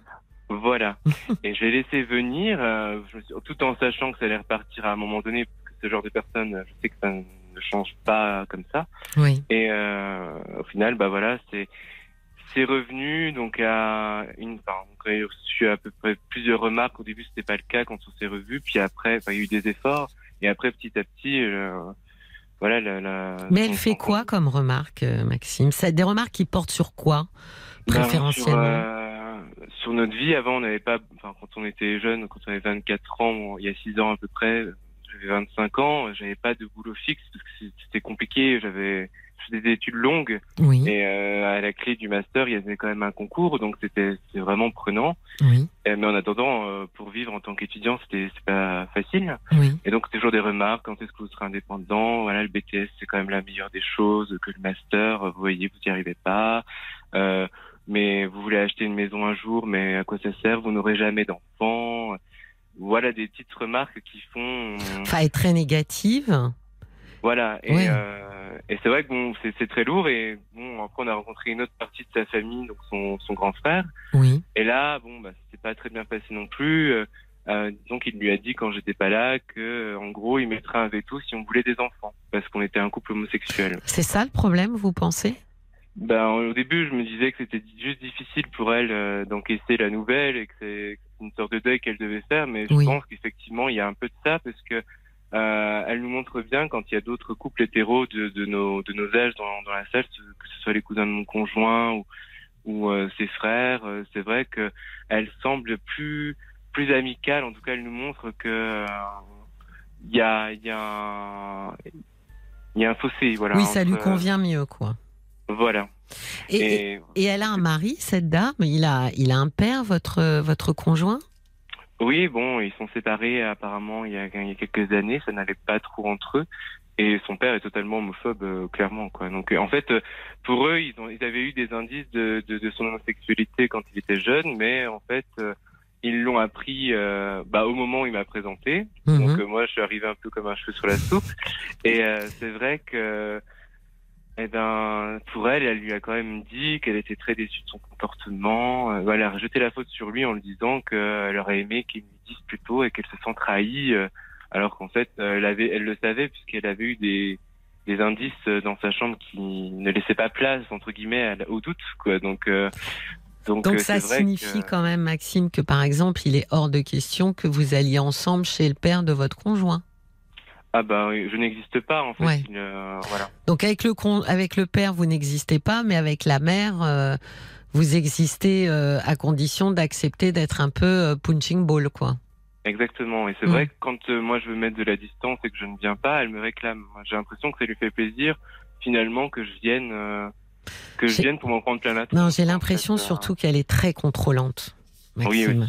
et mm. que c'est pour ça que euh, elle insiste pour que vous veniez parce qu'en en fait, elle est, elle est très intrusive déjà, euh, donc elle considère très certainement que le l'histoire, euh, la vie de son fils, eh ben, elle a un droit de, de regard et, et, et, même de, de participation, et elle est très contrôlante parce qu'en en fait, elle décide de ce qui est bon ou n'est pas bon pour vous ou pour son fils. Ouais, c'est ça. Et c'est dur à vivre parce que ben moi, je, quand ça va pas avec quelqu'un, je, je zappe et puis je passe mm. à autre chose, je coupe tous les liens et puis euh, en fait, euh, voilà, c'est comme ça que je fonctionne et c'est vrai qu'avec elle, ben je peux pas zapper ni couper. Oui. la position de votre conjoint, elle est quand même essentielle euh, dans, dans, dans, dans tout ça. Est-ce qu'il a conscience que finalement, c'est quand même hyper dur pour vous?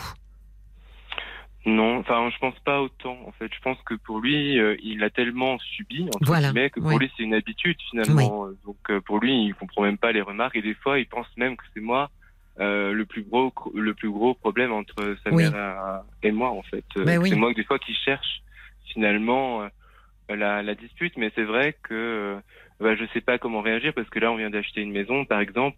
ils vont venir bientôt la visiter. Bon c'est-à-dire que son père va se déplacer? Non, en fait, elle vient avec euh, enfin, sa sœur et sa mère pour ne pas être seule. Euh, ah oui. Hmm. Voilà. Et elle organise une visite guidée. Voilà, c'est un peu l'idée. Et euh, voilà, je me dis bon bah je sais pas comment réagir. C'est vrai que si elle fait encore des remarques un peu blessantes, il faudra quand même que moi je me défende. Mais d'un côté, bah je suis un peu en porte-à-faux parce que si si elle se vexe, parce qu'elle se vexe rapidement, ben, elle peut, parce que là, elle montre déjà des signes qu'elle n'a plus trop envie de voir son fils. Et euh, lui, il le vit mal, quoi. Donc, parce que. Parce que elle a plus envie de le voir parce qu'elle trouve qu'elle est mal euh, reçue? Hmm, non, je pense qu'elle a plus envie de le voir parce qu'en fait, il fait pas ce qu'il. ah, voilà. Elle a, elle a moins de contrôle. Voilà, c'est ça. Hmm. Oui, je pense que c'est compliqué euh, pour elle euh, dès lors qu'il a un conjoint. Euh, je pense que ça aurait été strictement pareil, voire même sûrement encore pire si ça avait été une belle fille. Parce que là, elle comprend bien qu'avec vous, elle a moins la main, je pense, que ce qu'elle aurait eu ou tenté d'avoir. je suis d'accord avec vous. Le problème, c'est que votre conjoint, il a été, j'allais dire, biberonné en fait par euh, par ce contrôle et par ses réflexions et donc lui ça lui semble normal en fait. Oui. C'est toute la difficulté d'avoir une vision objective des limites que celui qui est en face de moi est en train de franchir ou pas. Si on m'a élevé euh, en, dans le respect de moi-même et de mon intégrité et de mon autonomie, euh, de fait, j'ai construit des limites qui sont très visibles déjà par moi-même et parce qu'elles sont visibles par moi-même, je vais pouvoir les faire voir aux autres. Quand on est avec un parent qui est très intrusif, qui est très contrôlant, il n'y a pas de limite. C'est-à-dire que le parent est tout le temps en train d'entrer dans notre zone, en fait, euh, d'intimité où il ne devrait pas entrer. Et donc, il n'y a pas de limite fixée, on les voit pas bien. C'est comme s'il n'y avait pas besoin de limite parce que c'est maman et que par conséquent, maman, elle peut aller où elle veut. Et donc, je pense que c'est ça la difficulté. Lui, il voit pas la limite. Et vous, du coup, vous avez essayé de faire comme lui de moins voir les vôtres, finalement, les vôtres, vous les voyez bien. Vous voyez bien que cette femme, elle vous manque de respect. Ah oui, oui, non, mais clairement. Et puis c'est vrai que c'est lourd à vivre, quoi. J'apprends bah oui. venu. Euh, je me dis, bon, bah, on va encore être abaissé, ce sera jamais assez bien. Euh, c'est vrai que c'est pas un plaisir de la voir, quoi. Et puis, et puis je sais pas comment faire parce que je me dis, si je m'impose, en fait, je me dis qu'elle va peut-être encore s'éloigner davantage de son fils. Hmm. Et ça, je me dis, bah, c'est triste pour lui parce que lui, comme il voit pas euh, ce qui se passe, ben oui. Euh, c'est. Oui, bah si je m'impose, euh, finalement, le problème, c'est que votre conjoint, il ne voit qu'une chose, c'est qu'il voit pas ce que ça et pourquoi sa mère est mise à l'écart. Il ne voit que le fait qu'elle soit mise à l'écart. Oui, voilà, c'est vrai qu'à des moments, il a des moments de, où il comprend, où il voit effectivement ce qu'elle a fait, donc je lui explique plusieurs fois pour qu'il comprenne. Oui. Mais c'est vrai que ben il suffit qu'elle soit sympa avec lui pour dire que bah c'est pas grave quoi. Je pense qu'elle joue aussi avec ça, elle veut l'emprise.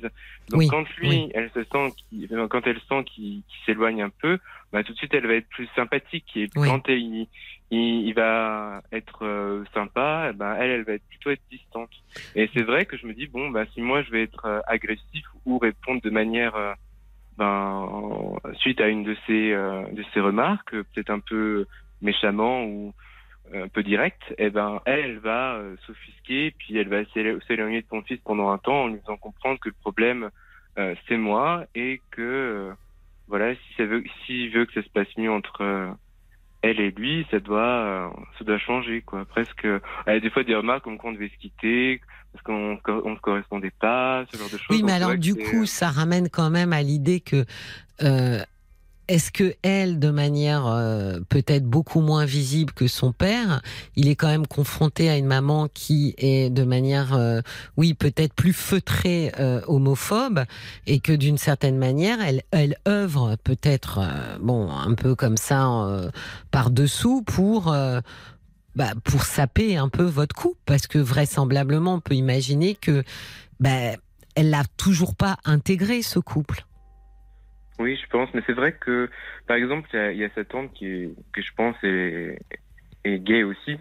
Euh, ça, ça se voit euh, de par plein d'indices, et puis, euh, enfin, on peut pas se tromper, on va dire entre guillemets. Et c'est vrai que tant que c'est pas dit, on soulève pas la, la chose, quoi. C'est vraiment ah ben elle a une vie euh, d'entreprise, enfin d'entrepreneuse, donc forcément euh, ça laisse pas de place à une vie de couple et une vie de famille. Euh, elle a fait ses choix.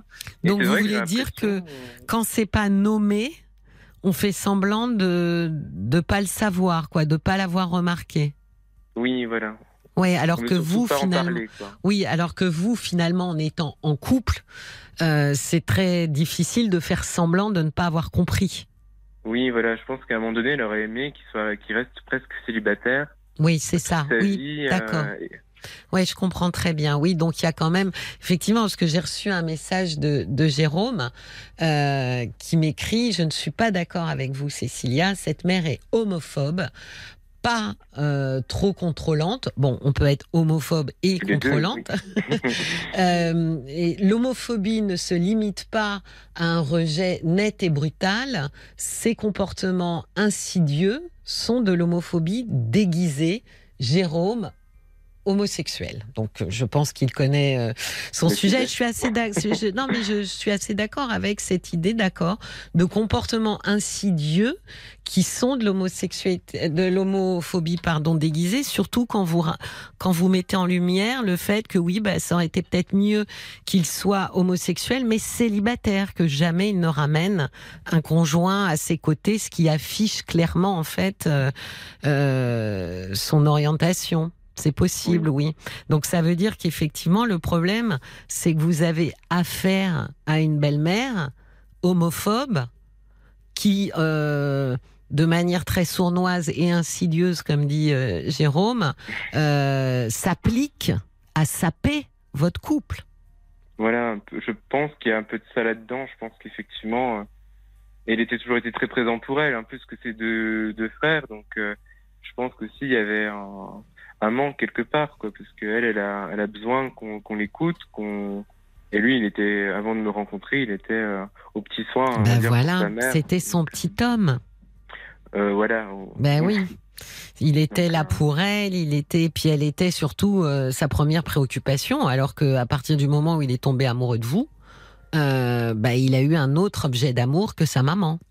Voilà, exactement. Mais oui. le problème, c'est que effectivement, je sais pas du tout comment gérer la situation parce que j'ai pas envie de quitter mon conjoint à cause de sa mère, mais euh, oui, je pense que. qui s'impose un peu plus, quoi. Qui ah ouais, mais là. stop, euh, c'est compliqué pour lui. On peut essayer euh, euh, d'y réfléchir en, en qui s'impose, mais j'allais dire en, un, feu, un peu en lui faisant euh, un peu vous la courte échelle. Mais on va. On, je donne la parole à Olivia pour qu'elle vous lise les messages qu'elle reçoit sur Facebook. Bonsoir Maxime. On a un message de Soma. L'homophobie n'a aucun sens, donc ce serait très compliqué de leur faire changer d'état d'esprit.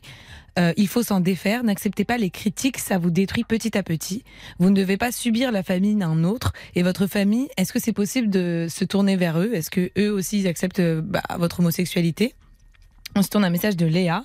Faites-lui comprendre qu'elle est pareille que son ex-mari, tout simplement. Ah, pas mal.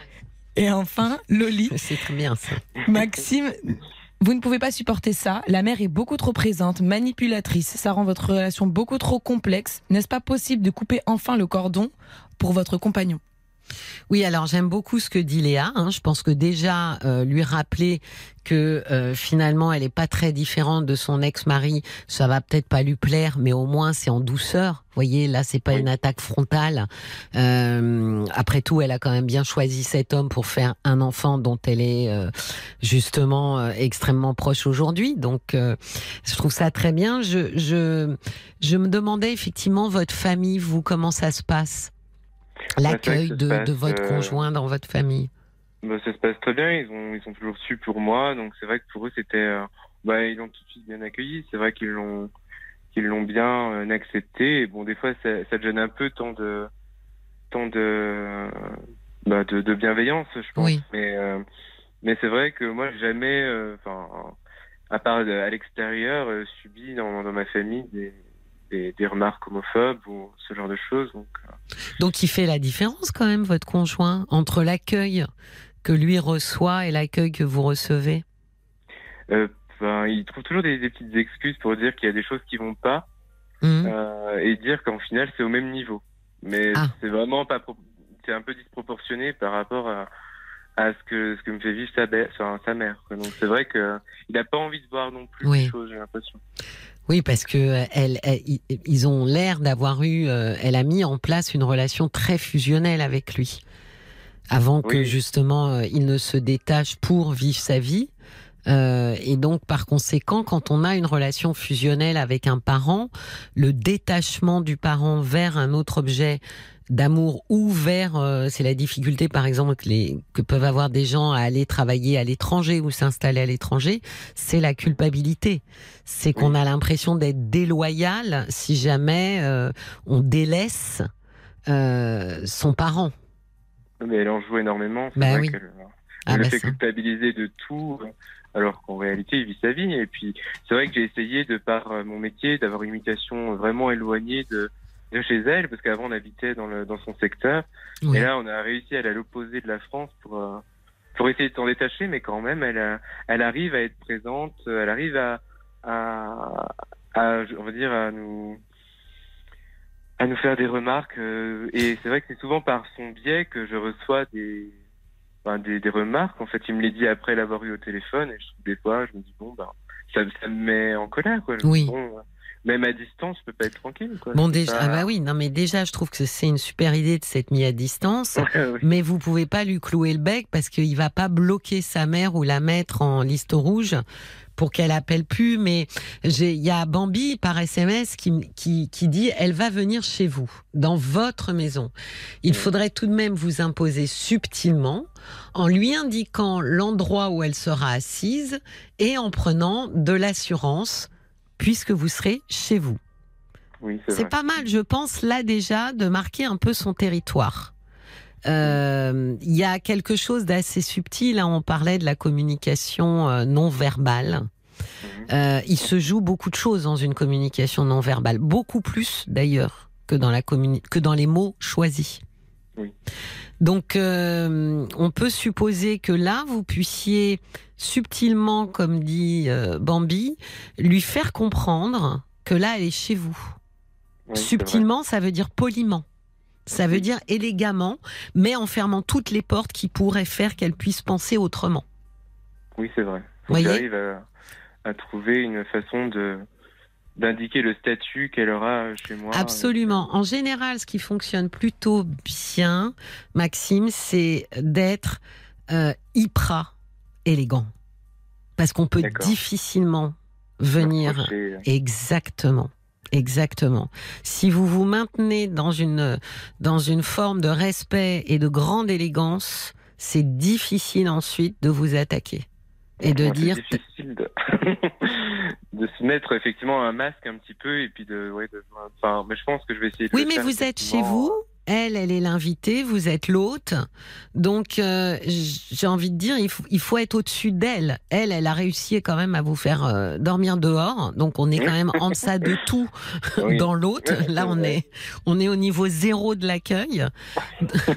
Donc, il faut quand même vous montrer beaucoup, beaucoup plus classe qu'elle.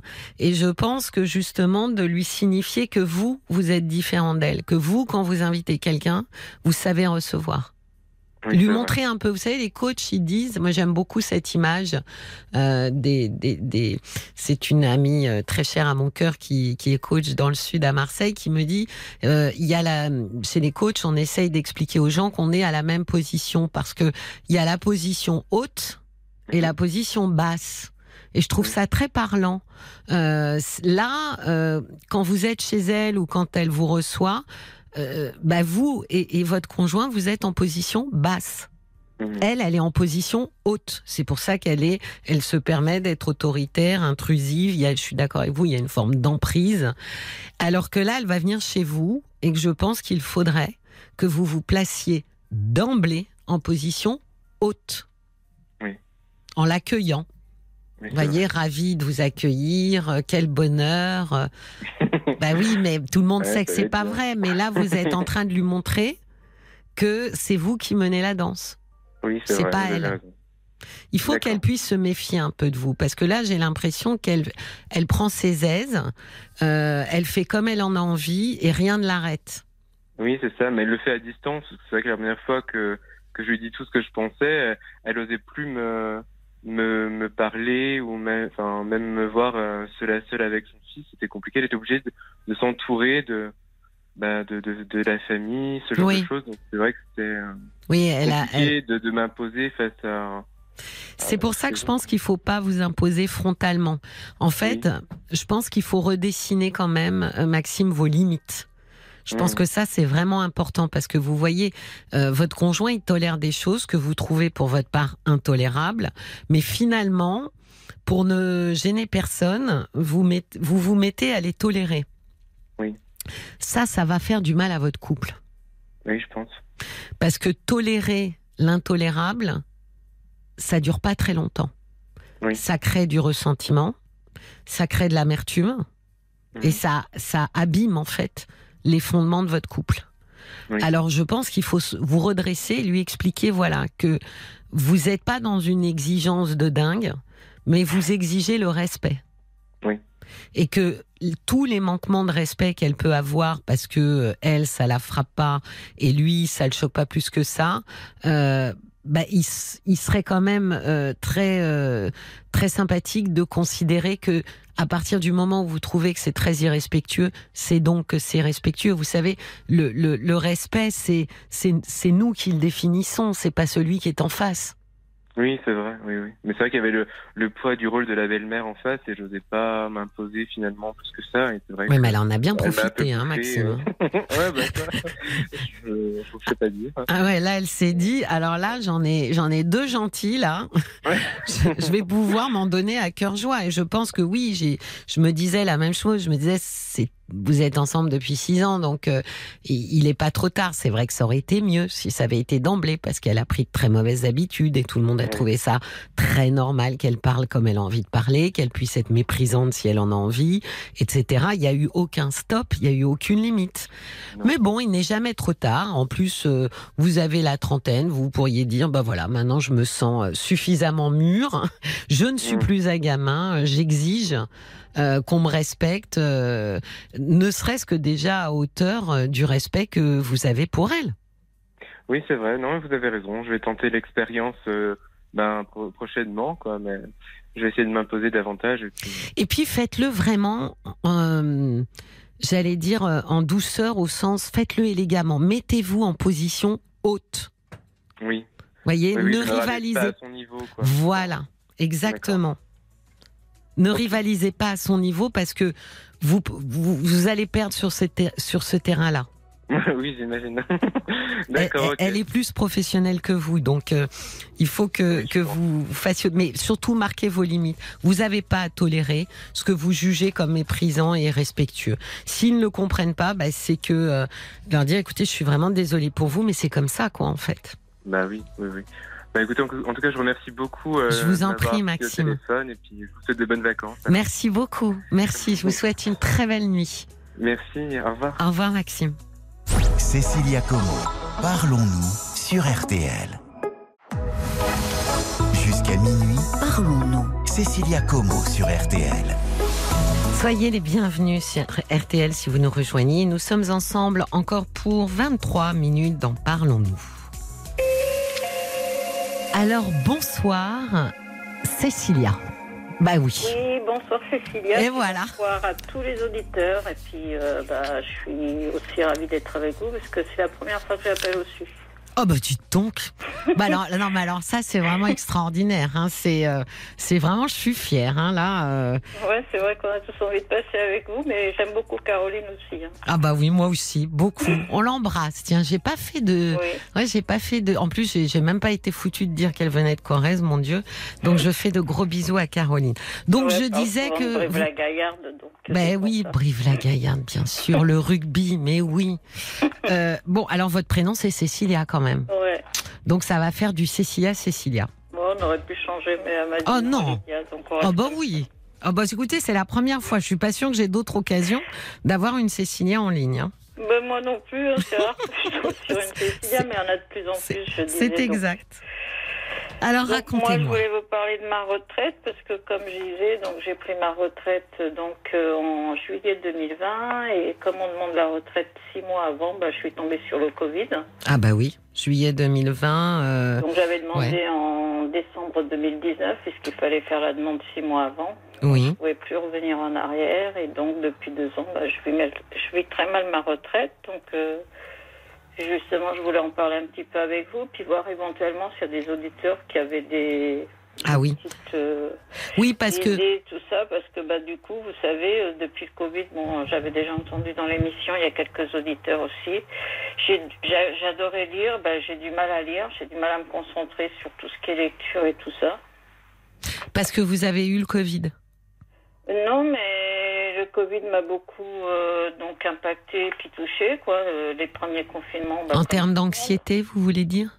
Ouais, voilà. Donc euh, j'ai très mal vécu. J'avais prévu des voyages à l'étranger, tout ça, puis plein de choses avec ma soeur qui avait pris sa retraite un an avant. Bah du coup, j'ai pas quitté la France. J'ai rien fait de tout ça. Oui, c'est tout s'est mis à l'arrêt en fait. Voilà, puis j'ai eu surtout du mal à refaire des choses derrière, quoi, parce que bah, du coup, je suis quand même toute seule avec mon fils. Il a quel âge, votre fils? Il a 24 ans et il crée son entreprise. Il vient de finir ses études. Oui. Donc en septembre. Et bon, euh, mine de rien, je serais contente qu'il parte, mais je suis contente quand même qu'il soit avec moi parce que du coup, bah, ça me fait une petite présence et je pensais pas euh, vivre ma retraite aussi mal, quoi. Oui, en tous les cas, elle a démarré parce que c'est que le démarrage pour l'instant. Hein. Euh, c'est pas. Oui, mais c'est. Ah bah j'espère qu'elle va durer plus longtemps que ça, euh, Cécilia. Ah oui, non mais je, pensais que vous vouliez dire le démarrage pour que je fasse des choses et que ça se mette en place. Non, non, je parle du démarrage de la retraite parce que vous me dites, j'imaginais pas ma retraite comme ça, mais en tous les cas, je pense que vous n'imaginiez pas le début en fait de la retraite dans cette euh, dans cet état d'esprit. C'est vrai que le problème, c'est que vous avez démarré votre retraite à un moment où finalement plus rien n'était accessible en termes de sociabilisation. Il y a tout était fermé. Donc c'est très compliqué parce que à la retraite, euh, c'est le moment de faire des choses, d'aller voir des gens, de visiter des endroits. Et, au moment où vous, vous êtes à la retraite, mais tout est fermé. Ouais, c'est vrai. Puis, euh, puis je sais pas comment dire, je suis partie sans faire de peau parce que. Euh, bah, oui. Ça, c'était dur aussi. Bon, j'ai eu de la chance qu'après, ils ont fait une quête. Puis plus tard, il y a quelqu'un qui est venu me ramener. bah, qu'ils ont récolté à la maison, donc ça m'a touché quand même un peu, mais bon, j'ai jamais fait vraiment mes au revoir, quoi, parce qu'après, bah, du coup, on, travaillait, on avait fermé des services, il n'y en avait plus qu'un qui travaillait, donc on voyait plus personne, quoi. C'est ça. C'est qu'en plus, la transition entre la vie euh, qu'on a eue euh, professionnelle euh, pour tourner un peu la page, pour fermer ce chapitre et en ouvrir un autre. À ce moment-là, comme beaucoup d'ailleurs de, de, de, moments de compliqués, rien ne, tout a été, j'allais dire presque saccagé à ce moment-là. C'est, c'est, on se, vous avez vu, on, on se touchait plus, on se fréquentait plus. Donc il y a quelque chose effectivement qui s'est qui s'est pas enclenché et mis en place. Et, du coup, je comprends mieux qu'ensuite euh, vous, vous, avez dit j'ai pas réussi en fait ensuite à enclencher. Mais c'est comme si c'était resté sur pause. Ouais, c'est ça. Puis aujourd'hui, j'ai encore du mal, quoi. Je disais justement qu'heureusement que bah, je suis en région parisienne et que je vais souvent sur Paris. Comme vous dites, euh, j'aime bien tout ce qui est spectacle, euh, puis aller dans les musées, tout ça. Mais sinon, ben, je crois que je serais peut-être en dépression aujourd'hui parce que du coup, ben, je suis obligée de me donner un coup de pied dans le derrière pour faire des choses parce que j'ai du mal. c'est vrai que si je me forçais pas, bah, je resterais chez moi toute la journée. donc, euh, Oui, parce que vous voyez, je pense que vous avez démarré votre retraite en fait sur un mode figé ce qui est assez particulier et unique. J'espère qu'il n'y aura pas d'autres euh, moments euh, comme celui qu'on a vécu euh, à ce moment-là. Tout s'est figé. je me souviens de, de, de, des villes, enfin de Paris en l'occurrence, que c'était ben voilà, c'était complètement vide quoi. C'était c'était surréaliste ce qui se passait. Et, et en fait, c'est un peu le problème, c'est que vous vous avez enchaîné une vie d'avant et une nouvelle vie avec ce, point d'articulation entre les deux qui finalement n'était pas euh, articulé, était complètement euh, rigidifié. Les gens qui travaillaient sont retournés travailler. Donc à un moment donné, euh, ils ont repris le chemin de, de, se socialiser, de re-rencontrer d'autres gens. D'ailleurs, beaucoup étaient contents de se retrouver.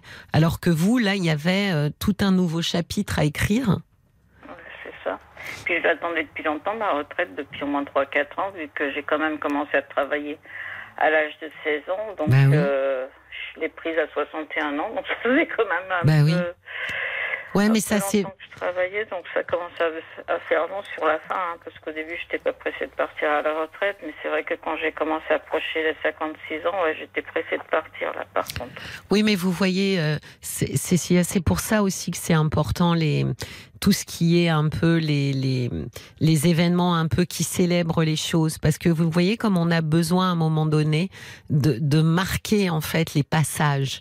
Parle souvent des passages, de dire il y a des rites, il y a des, il y a des formes comme ça de célébration qui marquent des passages. Quand on fait un pot, effectivement, euh, avec des collègues, parce qu'on s'en va, parce que bah, c'est aussi une forme de rite pour pouvoir fermer une page et en ouvrir une autre. Et il euh, y, a des gens, on a besoin de ça en fait pour clôturer proprement les choses. Donc je pense que c'est ce qui s'est produit. Vous n'avez pas pu vous projeter en avant parce que vous êtes resté en fait cloué euh, bah, à un endroit, j'allais dire presque un no man's land, parce qu'à ce moment-là, il y avait plus rien, quoi. C'était, on savait plus trop, euh, plus rien ne bougeait, plus rien n'était euh, en mouvement. Aujourd'hui, je pense, y a aujourd'hui, que euh, effectivement, il faut lutter contre une tendance qui serait peut-être effectivement un peu léthargique de s'enfoncer comme ça, de se replier sur soi parce que sinon, effectivement, bah, vous allez vraiment pas apprécier euh, la retraite. Et euh, alors, il y a beaucoup de choses que vous pouvez faire. Je me souviens, figurez-vous, l'année dernière au mois d'août, je me souviens d'auditeurs qui avaient commencé à donner plein d'adresses. Euh, il y a des journées. Alors vous verrez, ils vont sûrement venir à la rescousse m'aider. Il y a des journées en septembre, il me semble. M'avait dit dans les mairies et c'est en septembre euh, des journées portes ouvertes où sont affichées toutes les associations et toutes les activités qu'il va y avoir dans l'année. Et donc, on peut s'inscrire à plusieurs activités en une fois.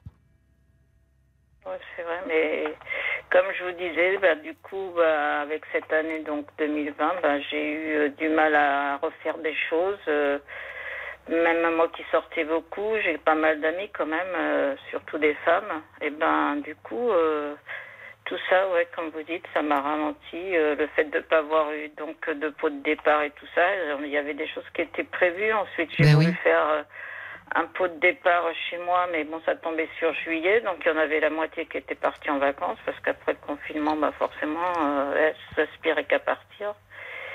Et donc, euh, oui, c'est vrai que. Oui, mais là, regardez, là, maintenant, vous avez appelé. Euh, donc, ça veut dire qu'il y a une partie de vous qui a envie d'avancer. Oui, c'est vrai. Donc, c'est à cette partie-là que je m'adresse. Et c'est vrai que vous allez rigoler parce que donc euh, je suis allée sur Paris aujourd'hui, donc je me suis forcée, ça faisait au moins 15 jours que j'étais pas montée sur Paris. Alors qu'avant, il y a quelques temps, je montais quand même assez régulièrement. Et dans le train, donc j'ai vu euh, sur Facebook que c'était votre dernière. Oui. Même si je vous écoute tous les soirs, j'avais pas trop. Et c'est là que j'ai eu envie de vous appeler, je sais pas pourquoi.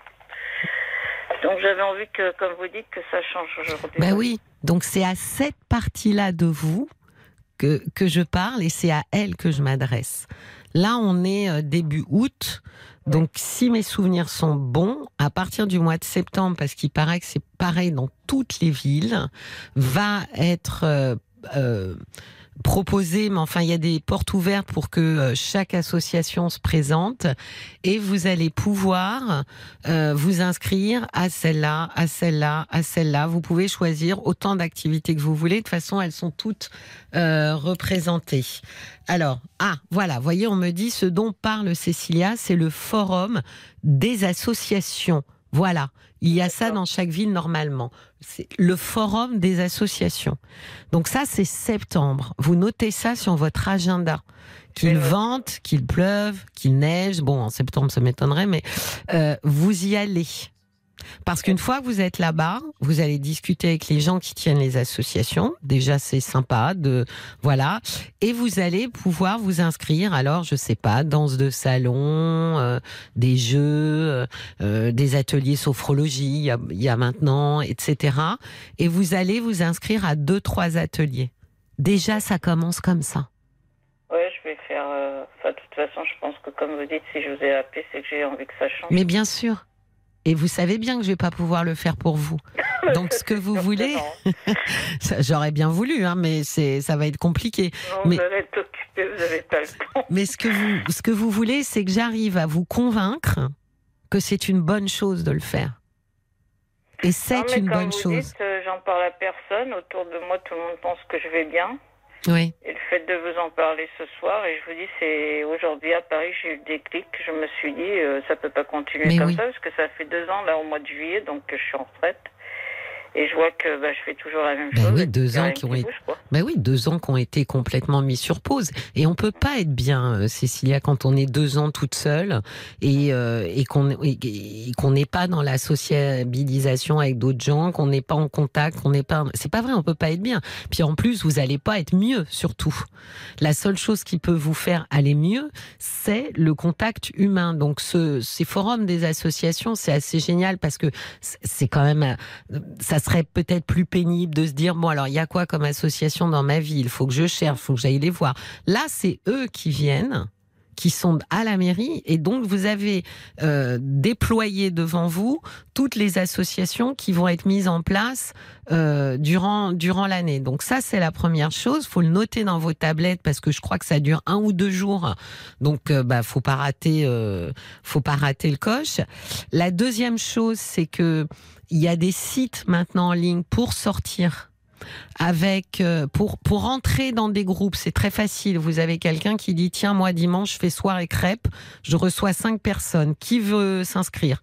Et hop vous dites bah moi je, je veux en être. Un autre dit je veux en être et au bout de cinq pof c'est terminé. Rendez-vous de telle heure chez la personne soirée crêpe. Et puis ça peut être visite au musée.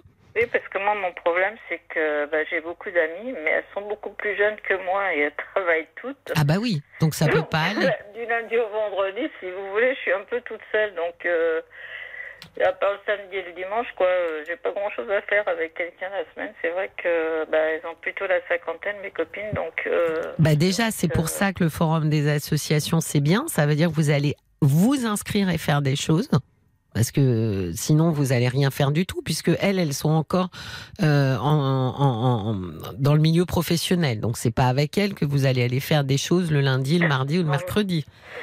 Et puis dans les bah oui et dans les applications dont je vous parle en fait il y en a deux je dis toujours une payante, une gratuite, donc euh, favoriser la gratuite.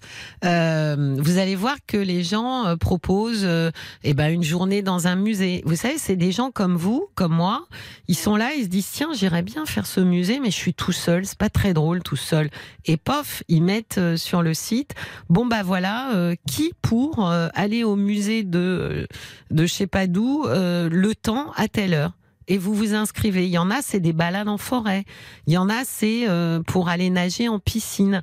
Et ben ça, c'est voilà, voilà un endroit où vous allez pouvoir euh, rencontrer des gens qui ont juste envie, comme vous, de faire des choses, mais qui trouvent ça un peu tristounet de le faire tout seul. Ça marche très très bien. Moi, j'ai des retours. Hein. C'est comme ça que je le sais de patients euh, m'expliquant hein, qu'ils ont rencontré des gens, parfois même un peu plus euh, parce qu'il y a eu affinité. Faut bien le dire. C'est pas le but, hein, mais ça arrive. Euh, et donc, euh, oui, ça marche plutôt. Euh, ça marche plutôt bien. Les gens sont assez contents. Ouais, puis je vais surtout faire les associations, je pense. En ah bah ça, ça devrait être votre premier truc hein, de septembre. Euh, ouais, parce qu'à force, vous allez toujours faire les mêmes choses, faut que je change un peu parce que... Ah oui, puis là, vous allez découvrir des trucs nouveaux. Enfin, j'espère hein, qu'ils sont originaux. Bon, sinon vous irez dans la ville d'à côté, mais euh, des, des, des, des d'organiser des, des, ateliers un peu oui, sympas, originaux. Théâtre, le théâtre, j'en ai déjà fait il y a très longtemps. Pourquoi pas me remettre un peu au théâtre? C'est vrai que j'en avais pas envie, mais comme vous dites. Oui, Théâtre, chanson, euh, la chanson aussi en amateur, dans un, dans des chorales, dans des groupes. Mais fait... oh bah, c'est justement pour ça que c'est sympa. C'est quand on chante mal. Si on chante super bien, on n'a pas besoin d'y aller, euh, Cécilia. faites une liste, faites une liste de choses, et une fois que vous avez fait votre liste, vous partez dans diverses directions, justement pour aller euh, mettre ça en œuvre. Mais votre premier objectif, c'est septembre, euh, le forum des associations, d'accord? D'accord. Écoutez, je, je, vous souhaite. Je vous remercie je vous en prie. Cécilia, puis je vous souhaite une bonne continuation, puis peut-être à bientôt. Eh ben, peut-être à bientôt. Merci beaucoup et, un, et, une très belle retraite. Au revoir, Cécilia. En tout cas, merci beaucoup, Cécilia. Je vous en prie, au revoir. Cécilia Como, parlons-nous sur RTL. Cécilia, juste pour toi, parce que c'est ton dernier jour. Ah. Le plus beau que j'ai eu. Coucou Cécilia, une belle dernière soirée d'émission. Parlons-nous pour vous. Merci pour tout. Votre jolie voix, voix de nuit, ainsi que votre aimable et chaleureuse présence à l'antenne, en remplacement de Caroline sur cette première partie d'été. Je suis avec fidélité en direct à l'antenne depuis 16 ans. Vous êtes toutes deux d'excellentes animatrices et de grandes professionnelles psy, du soutien et de l'écoute avec une tendre humanité. J'ai encore bien appris pendant ces belles soirées de partage d'antenne. Une très belle continuation pour vous, Cécilia. Merci beaucoup, beaucoup. Bon, je suis trop touchée. Alors voilà, c'est la fin de Parlons-nous. Lundi, vous serez accompagné par l'excellente Fabienne Kramer que nous avons eue en ligne en début de soirée. Fabienne est psychanalyste, médecin de formation. Elle a écrit de nombreux livres et vous l'avez certainement entendu à la radio il y a quelques années. Alors vous le voyez, vous êtes en de très bonnes mains jusqu'au retour de Caroline Dublanche. Quant à moi, je vous adresse mes plus sincères et chaleureux remerciements pour ces merveilleuses semaines passées en votre votre compagnie, pour votre accueil que je ne pouvais espérer plus bienveillant. J'ai partagé avec vous des moments d'échange intenses et bien souvent très émouvants. Vous m'avez fait beaucoup de compliments, donc c'est à mon tour de vous en faire. Vous m'avez beaucoup porté, aiguillé, fait réfléchir. Aucun thérapeute ne peut sonder l'âme humaine sans humain à ses côtés. Et vous avez été là, fidèle, constant, bienveillant et attentif. Alors je vous adresse un immense merci à vous toutes et à vous tous pour m'avoir accompagné tous les soirs dans cette aventure radiophonique assez unique, il faut bien le reconnaître. Un très grand merci à Marc Bisset qui était à mes côtés durant les premières semaines pour me chouchouter, me rassurer, ainsi qu'à Oriane Leport qui a pris la relève avec brio et talent. C'est un plaisir de travailler avec toi, Oriane. Merci à Olivia, à Raphaël et à Paul pour avoir superbement préparé ces émissions car et oui, ils font un énorme travail en coulisses pour faire en sorte que l'émission soit agréable et intéressante à écouter. J'espère vous avoir apporté des pistes de réflexion et que ces moments partagés ensemble vous ont fait du bien. Prenez toutes et tous bien soin de vous. Je vous embrasse et vous souhaite une très belle nuit.